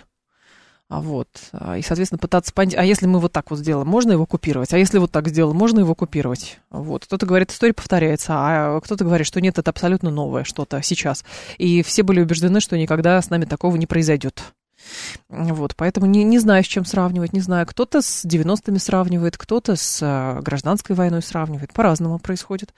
Так, всего лишь Шойгу и Герасимову стоило сесть и поговорить. А может, контакты какие-то и были, понимаете? Конкистадор. Так, или конкистократ, да, вы так подписываетесь. Может быть, и были какие-то... Мы же не знаем. Было, не было, что, что, как на самом деле. Кому принадлежит эта частная военная компания, 652 говорит. А, ну как, видимо, Евгений Пригожину она принадлежит. Откуда? Доброе утро. А, мне очень страшно, что делать. За границу бежать, говорит Алекс Ли. Зачем бежать? А зачем куда-то бежать? В какую за границу вы собрались бежать? Скажите, пожалуйста. Вот. И самое главное, для чего вы собрались бежать за границу? Чтобы что? 7373948, телефон прямой эфир. Прежде всего сейчас, если вы чувствуете какую-то панику, хорошо, идите попейте водички хотя бы. А, попытайтесь а, отключиться от информационного шума, шума хотя бы. Прогуляйтесь по улице. Ну, как-то так, не знаю, это минутка психологии у нас была с вами. Понятно, что ситуация нервозная, вот, но терять голову тоже не нужно. Почему а, так, какой смысл изучать историю, если мы за нее, из нее не делаем никаких выводов, только для развлечений? Кто-то делает какие-то выводы, но каждый раз считается, что ну нам-то такое не грозит. Вот и все. Понимаете, история гражданской войны или Первой мировой войны, а даже уже Второй мировой Великой Отечественной, это в а, представлении многих, это что-то вот, когда были динозавры, Ярополка, и вот туда же вот эти события, которые были 80 лет назад. Потому что так случилось, что мы довольно долгое продолжи- продолжительное время прожили без а, серьезных системных кризисов.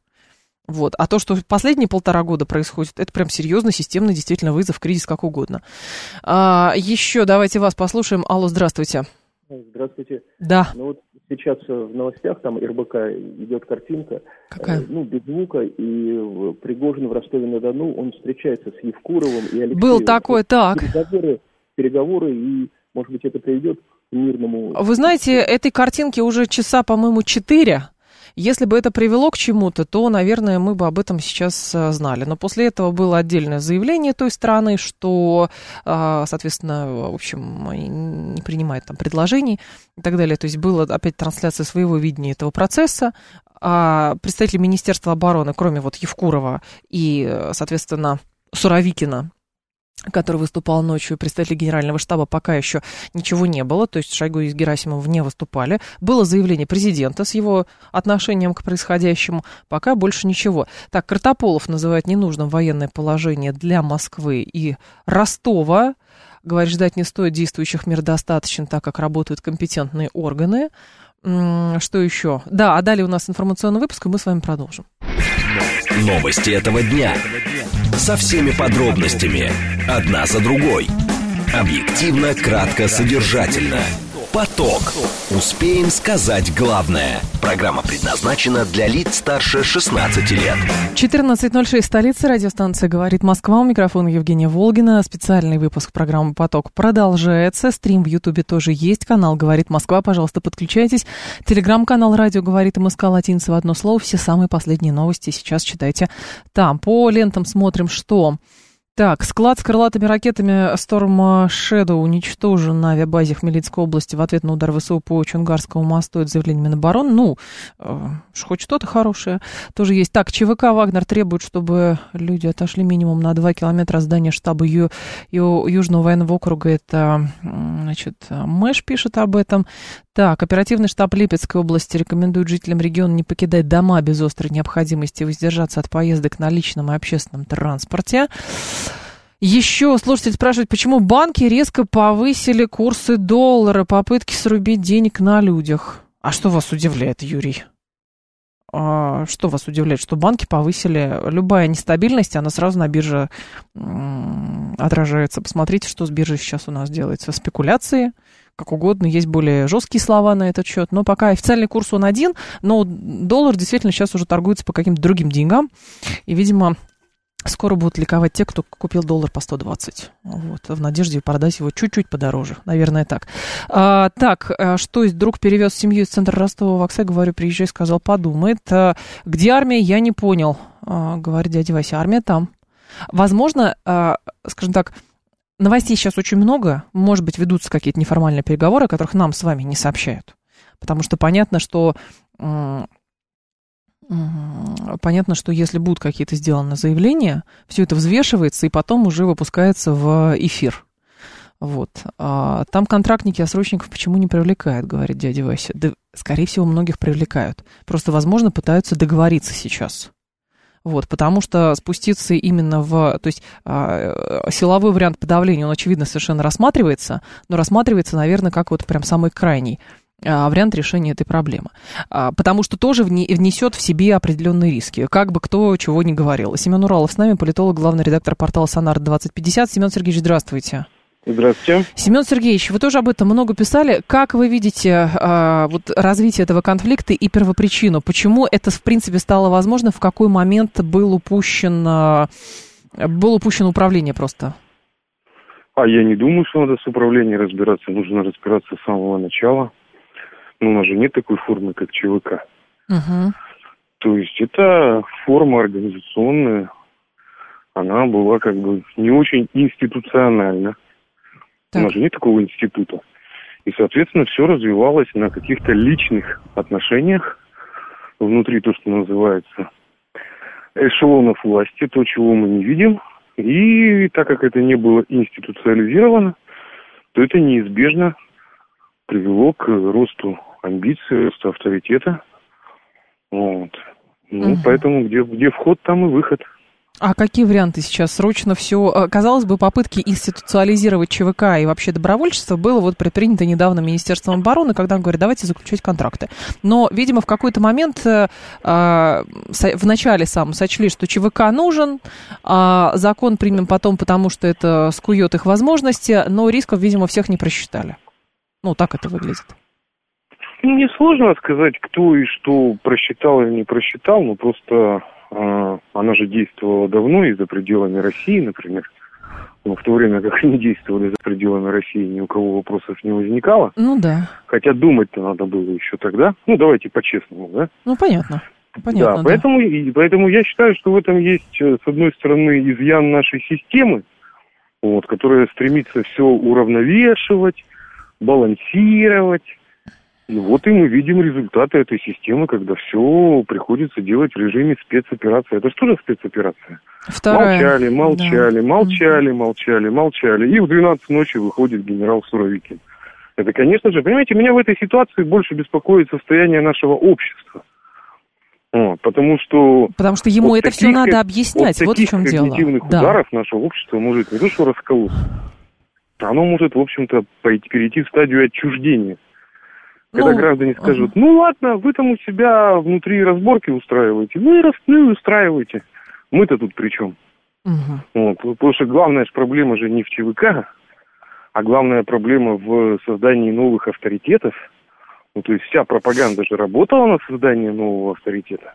А сейчас все говорят, э, понятно, но сейчас все работают над тем, что, значит, вот э, публично говорят, мы сплачиваемся вокруг президента, соответственно, пытаются вбить э, в клин по понятным причинам, это естественный ход там между Пригожиным и остальными участниками ЧВК, и, соответственно, этот когнитивный диссонанс тоже возникает. А вчера вы бросали ЧВК в самое пекло, значит, в надежде на, и тем самым, а, значит, были возможности, например, не мобилизовывать большее число людей, потому что они были брошены в само пекло, а теперь вот Пригожин пошел так, или амбиции, или еще что-то, и, соответственно, эти люди теперь предатели. И как это все, вот этот диссонанс должен э, уложиться в головах людей, это большой вопрос. Я утверждаю, что у нас провалена работа, по разъяснению, угу. именно разъяснению того, что происходит. Это в условиях мирного времени всех устраивало, потому что в этом был договор, что типа мы все здесь делаем наверху, а вы не лезьте, главное, и не вредите. Мы не к вам, а вы не к ну, нам. Понятно, так да, и было. ну, так и было. Но теперь-то от общества что хотят? От него же хотят самомобилизации, поддержки, максимальной лояльности, правильно? Ну, вроде бы да. Да, ну а если эта лояльность э, ну, для того, чтобы она была добровольная, человек должен понимать мотивы ну, всего, что происходит. А это же просто сводит с ума, когда еще позавчера у тебя человек на всех первых кнопках, и все пропагандисты им восхищаются. Вот. А теперь раз, и меняется на 180 градусов. Поэтому я считаю, у нас еще есть проблема не внутри власти, у нас есть очень серьезная проблема внутри то, что называется нашей идеологически пропагандистской машинкой. Я сегодня опубликовал э, цитату Салтыкова-Щедрина. Я вообще считаю, что для того, чтобы происходить, нужно побольше читать Салтыкова-Щедрина. Угу. Вот. Он же как бы, что э, власть часто путают отечество с э, ваше превосходительство. Вот это вот у нас происходит похожая ситуация. То есть по команде вы готовы целовать и вылизывать, а как только команда сменилась, у нас пройдет потеря доверия по отношению к нашим ломам. Вот это самое неприятное будет. Семен Сергеевич, вы у себя сегодня написали, я прочитал, что есть определенная, особенно вот после обращения Путина, как раз есть э, несколько развилок, как ситуация может развиваться. Но мы с другими экспертами тоже в течение последних двух часов обсуждали. Есть вариант, ну, допустим, а, высшее руководство э, военное придет к Пригожину, но системой это может просчитываться как проявление слабости, потому что с мятежником переговоры не ведем. С другой стороны, направлять армию, где часть есть симпатизирующих или просто лояльных э, по отношению к ЧВК, тоже сложно сложно, потому что это ну, будет очень странная история, называемая гражданской войной. Поэтому как действовать? Вопрос открытый. Действовать в рамках той системы, в которой появилась ЧВК. ЧВК появилась в ходе личных, персональных взаимоотношений. Ну, лиц, так сказать, скорее всего, высших эшелонов власти и операторов этого процесса. Ну, так как это же было не институционально. У нас для того, чтобы появилась общественная организация, знаете, надо три года, чтобы она Есть прошло. Такое. И пока... Да, а тут как бы раз и возникло. Поэтому где вход, там и выход. Те люди, которые давали личные гарантии, теперь под эти личные гарантии должны будут разруливать. Если этого не произойдет, то будет развилка та, о которой вы говорили. Потому что она неизбежна. Такая неизбежна. Но вопрос здесь, скажем, скажем так, сколько времени есть, чтобы выбрать наиболее удобоваримый вариант. То есть просто так, ну, условно пойти, например, на силовое подавление и как бы вот как будто так и надо, это тоже сложно, потому что особенность текущего, насколько я понимаю, конфликта вообще очень огромный информационный вал. Это вот не то, что был один правительственный листок, сказали, сообщили, а за километр не знают, что произошло. За подковер занести это уже не получится. Угу. Поэтому, если не будет в любом раскладе дано четких разъяснений причем с объяснением, что произошло, как. Это не в смысле, что первые лица должны делать, но для этого должны быть люди с функцией толмачей, то есть разъяснители. А у нас, к сожалению, только пропагандисты, которые как бы повторяют. А кто-то толмач может быть? Ну вот хорошо, Пригожин встретился с Евкуровым, вроде бы ничем, кажется, не закончилось, хотя Евкуров авторитет. Евкуров внутри системы власти. Я имею в виду, ну вот для чего нужно... Так Пригожин был тоже частью системы власти, он просто выпилился нет, вот в последние нет, сутки. Нет, нет, нет, он не система, нет. Человек, Пригожин человек при власти. Ну вы же не забывайте то, что мы про него знаем, да? Человек на подрядах крупных, человек ну, бизнесмен. Ну, да. Он никогда не был госслужащим. Ну, вот есть же разные вещи. Есть те, кто в структуре государственной власти, а есть те, кто при структуре государства. А, я поняла, вот, да. да, да вот, да, например, Ксения Собчак. Угу. Мы же понимаем, почему ей все можно говорить. Понимаем. Ну, ну не говорим об этом. Это uh-huh. есть проблема нашего двоемыслия. У нас есть большая проблема. Проблема двоемыслия. Когда есть вещи, о которых мы не можем говорить публично, и вынуждены поэтому включать ура-патриотизм. И на этом паразитируют такие люди, как я говорю, как Ксения Анатольевна, ну вот Пригожин точно так же, потому что это люди, стоящие выше системы публичного права, да. То есть им можно позволить себе чуть больше. А кто им это позволил? Ну пусть разбираются те, кто позволил. И, соответственно, им нужно приводить в э, состояние. Как нас... приводить? Я не знаю, какие гарантии давали. Ну, погодите, кто-то же открывал для того же Пригожина, как и для Ксении Собчак, все двери. Вот. Позволяли себя так вести, как у нас нет в культуре. Думали, ну, что это будет как бы вот это будет как это контролируемая управляемость. То есть ну, никакие вот. красные линии не будут пересечены. Ну, а про контролируемую управляемость вам Вера Полоскова вам все рассказала. Ну, это понятно. Поэтесса. Не, ну это я просто да, привожу да, пример да. про контролируемую управляемость. Или Козырев, великий Тоже. диджей всех как бы наших а теперь правдоруб ну, за... Да. да. Но не будем, Поэтому... ладно, в суе упоминать этих людей, бог с ними.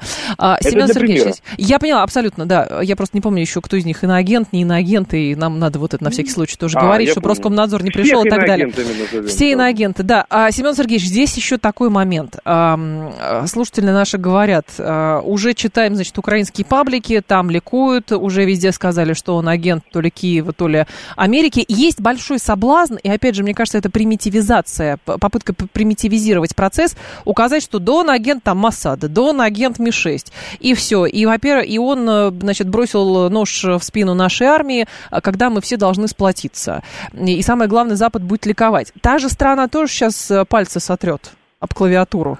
Обязательно. Это в их интересах. Вот с точки зрения когнитивных войн, да. которыми вот я предметно занимаюсь. Я, мы поэтому вам позвонили. Мы проиграли. Вот этот раунд, ну не, не бит, а вот раунд мы сейчас проигрываем. Потому что мы своими действиями, э, и ломы в том числе, кто бьется в истерике, да, они все наигрывают на руку оппоненту. Ну, я поздравляю всех. То есть я считаю, что вот сейчас, сейчас важная ответственность лежит на ломах. А что они должны сделать? Ну, вот они к Путину приходили за разъяснениями. Вот они приходили ну, и, к Путину. И что там внятного было изложено? Ну, не знаю, у них своя это... точка зрения. Путин говорит, у меня вот есть доклад Министерства обороны, все на самом деле вот так, и не надо манипулировать общественным сознанием. Ну, примерно так это выглядело. Вот как мы видели, надо было обсуждать ситуацию с, со странным статусом ЧВК. Ну, вот вы видите, ломы обсуждали, что-то свое. А на самом деле нужно было обсуждать статус ЧВК, и он в тот момент уже был понятен. Ну, то есть этот же конфликт не вчера начался. Нет. Правильно? Но считали, вот. что его можно купировать, когда он через ну... обращение в телеге, а, значит, э, пытался достучаться до первого лица, потом все-таки это видим, видели, докладывали и так далее, что-то спускалось в министерство, и тогда эти там несчастные снаряды поставлялись. Но что-то в какой-то момент произошло, что решили ставки повысить настолько, что пошли на то, чтобы вот контролировать э, ряд регионов России, пока Ростов. Ну вот, вот. А почему? Ну, потому что вся коммуникация была не публична. И мы не знаем, что проходило в этой коммуникации. Обещали снаряды, угу. не обещали. Но результат коммуникации вышел в паблик. И это приводит к страшным когнитивным ударам по нашему народу. Потому что если вы строите византийскую политику закрытого типа, как, как говорил этот самый Черчилль про советскую битву бульдогов под ковром, угу. то вы соблюдаете эту культуру византийской политики, где режут э, в залах и потом только выносят уже проигравшему. Ну, понимаете, да? Ну, а мы, получается, что мы часть играем по законам не публичной вот этой вот политики, там, шатровой, византийской, еще какой-то. А потом это выходит в паблик, где мы из себя строим вообще как бы общество западного типа, где как бы каждый может ну, как минимум выражаться. Это не ведет ни к тем результатам, но выражаться может. И вот это, это вся шизофрения. Потому что шизофрения, потому что в одной части политической культуры мы ведем себя, так сказать, нашей традиционной автократической модели, в тиши башен, и за, так сказать, стенкой Кремля, ну, внутри, где все герметично и никуда не вылазит. А на паблике мы скопировали американскую модель. Наши же СМИ это ж копия американских, ну, обратите внимание. Копия, где говорят, что мы не дотягивают. Нет, по, по схеме своей. Это эмоции, это эмоции. маркетинг. Ну, то есть наши mm медиа, они в массе своей, они являются ну, копиями американцев. А надо ли без проводить? Надо ли их без проводить? Конечно. Ну, слушайте, у нас есть хотя бы, ну, смотрите, у нас же было, как бы, так сказать, наши наработки. Но мы видим очевидное и невероятное. Ну, то есть хотя бы то, что интеллектуально развивает. Нет. У нас все, что разжижает мозг.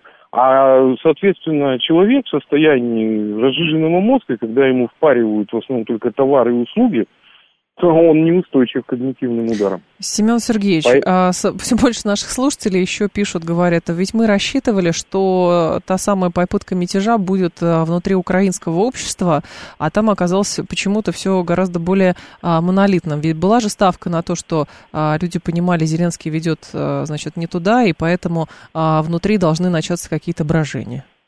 Ну, во-первых, там это было, я напомню, в 2014 году, угу. когда ликвидировали всех этих Сашков Билых и так далее. Ну, то есть... Э, ну, да, да, да, да, да. Да, ну, то есть там же, ну, то, то есть там были процессы схожие, когда часть людей как бы... Ну, с Украиной сравнивать просто неправильно, понимаете? Почему? Потому Я что... тоже думаю, абсолютно неправильно, абсолютно. Нет, оно да. не, не, неправильно почему? Потому что Украина, как бы, это же страна с разрушенными институтами, где внутри прорастали новые институты, угу. западные, польские и так далее. А мы находимся в ситуации попытки восстановления институтов. После провала в 90-х, да, угу. начиная с 2000-х, началось восстановление государственных институтов. Поэтому это немного разного типа явлений. Это же, кстати, сразу видно, ну вот обратите внимание, вот у нас так или иначе добровольческие структуры, они вертикально интегрированы, ну, грубо говоря, один Вагнер, да, вот этот был ЧВКшный. Да. А на Украине, когда подобные явления возникали, там были десятки всяких, там, как их называли, добробатов, да, и такое, и секое, и пятое, и десятое, то есть это манщина. Я называю все эти явления неоказачеством. Это особое сословие военно-гражданское, то есть это вот люди, которые хотят своего особого положения. И я считаю, что если мы исторически возвращаемся к сословному обществу, а это тоже правда, ну, что как бы греха таить, ну, посмотрите уже на детей, тех, кто, так сказать, поучаствовал в приватизации. Все это новые графья, бароны, вот, ну, мы же их видим, вот. И, соответственно, в ситуации, ну, неосословного общества обязательно возникнет неоказачество. Семен Сергеевич, а вот эта система дуализма, о которой вы говорите, а насколько ее можно, каковы шансы ее, не знаю, купировать, обработать каким-то образом, э, заменить чем-то иным, если это работало все очень долго? Ой, смотрите, кроется же все в 91 году. Нас же в чем был смысл 91 -го года? Обществу сказали, все свободны. Ну, то есть нам не нужно сверхорганизованное общество, которое было советское, когда государство лезло, в общем-то, везде, угу. да, то есть и на производстве, и везде. У нас сказали, нет, нам этого не надо. И общество отчалило. Нельзя сказать, что все были с этим согласны, но за 20 лет все более-менее с этим смирились. И, соответственно, дуализм, он же возник из-за чего? Из-за того, что на публику говорится одно, а в реальности говорится другое. Ну, то есть сейчас я вам приведу просто пример, да. То есть на публику мы все патриоты, а в реальности, если мы поковыряемся и посмотрим, сколько наших вице-премьеров и министров свалило в страны НАТО, вот, то мы увидим. Или когда мы увидим, например, Абрамовича, который что-то делает, да, и участвует, например, в обмене. Это все приводит, это двоемыслие, которое приводит к э, у, людей, так сказать, простых, к шизофрении, то есть и отчуждению. Они не верят никому.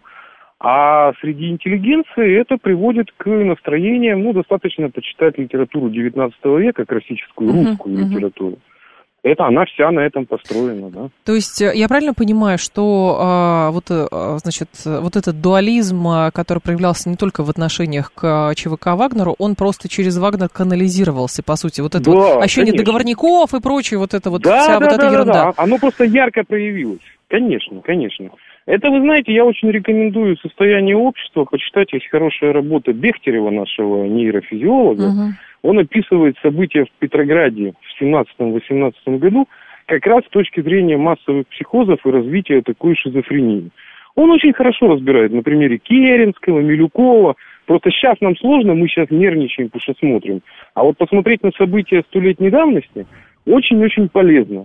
Потому что, ну, там у нас тоже была буржуазная политика, там, с двойными, с тройными, четверными стандартами. Ну как, они вчера министры у Николая II, а сейчас они, понимаете, великие, значит, борцы за свободу народную. Ну, конечно же, это включало шизофрению. Так все и случилось. Ага. Но в данном случае, а, вот в текущей позиции, то есть развилка какая? А, зависит от чего? Будет ли Пригожин, как вы написали, его люди оказывать сопротивление?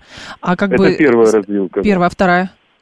А вторая, будут ли его в той форме неинституциональной и личной присяги, на которую он, ну, он все время угу. говорил, и как бы будут с ним разруливать, то есть будут ли с ним решать ситуацию по такому же принципу, да?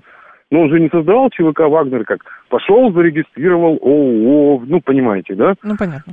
Ну, то есть это же были какие-то личные. Поэтому вот эти две вещи. Будет открывать поражение, и будут ли ним, с ним, так сказать, обсуждаться его персональные гарантии, с которыми он влез. И это, я думаю, можно, в общем-то, все достаточно разрулить. Главное, чтобы не было слишком горячих голов, но слишком много народу там. Слишком тут, много. Тут было же еще заявление Рамзана Кадырова, который сказал, что чеченские бойцы выехали в зону напряженности и что мятеж должен быть подавлен. И вот это же третий эпизод. То есть, получается, теоретически а, кадыровцы, а, кадыровские бойцы могут начать подавлять Вагнер? Ну вот смотрите, тут же в ситуации подавления я всегда да, вам напоминаю, да. вспоминайте Майдан 2014 года, да, угу. и последующие события на протяжении трех месяцев не началась стрельба. Ну, то есть она была, ну, локальная. То есть перейти вот этот вот момент, его, с одной стороны, легко, но не хотят люди. То есть, понимаете, гражданская война начинается вот так вот раз и началась, да? Ну, понятно. Это вот сейчас начинаются очень тонкие моменты, еще и работы психологов, то, что называется кризисных. Ну, потому что многие себя будут чувствовать в заложниках. Угу, он угу. же приказ выполняет. Ну, а чего? Ему командиры приказали, он не считает Что себя. там, что там, кстати, да. Конечно, угу. конечно. Так. И, следовательно? Ну и что и следовательно? Соответственно, этот момент сейчас нужно очень четко администрировать. Те, кто будут сильно надавливать на подавление, они могут привести к тому, что будут сопротивляться. Но как, если тебе говорят, что тебя будут подавлять в любом случае, ну все, ты будешь до последнего, тем более, что там ребята-то отчаянные.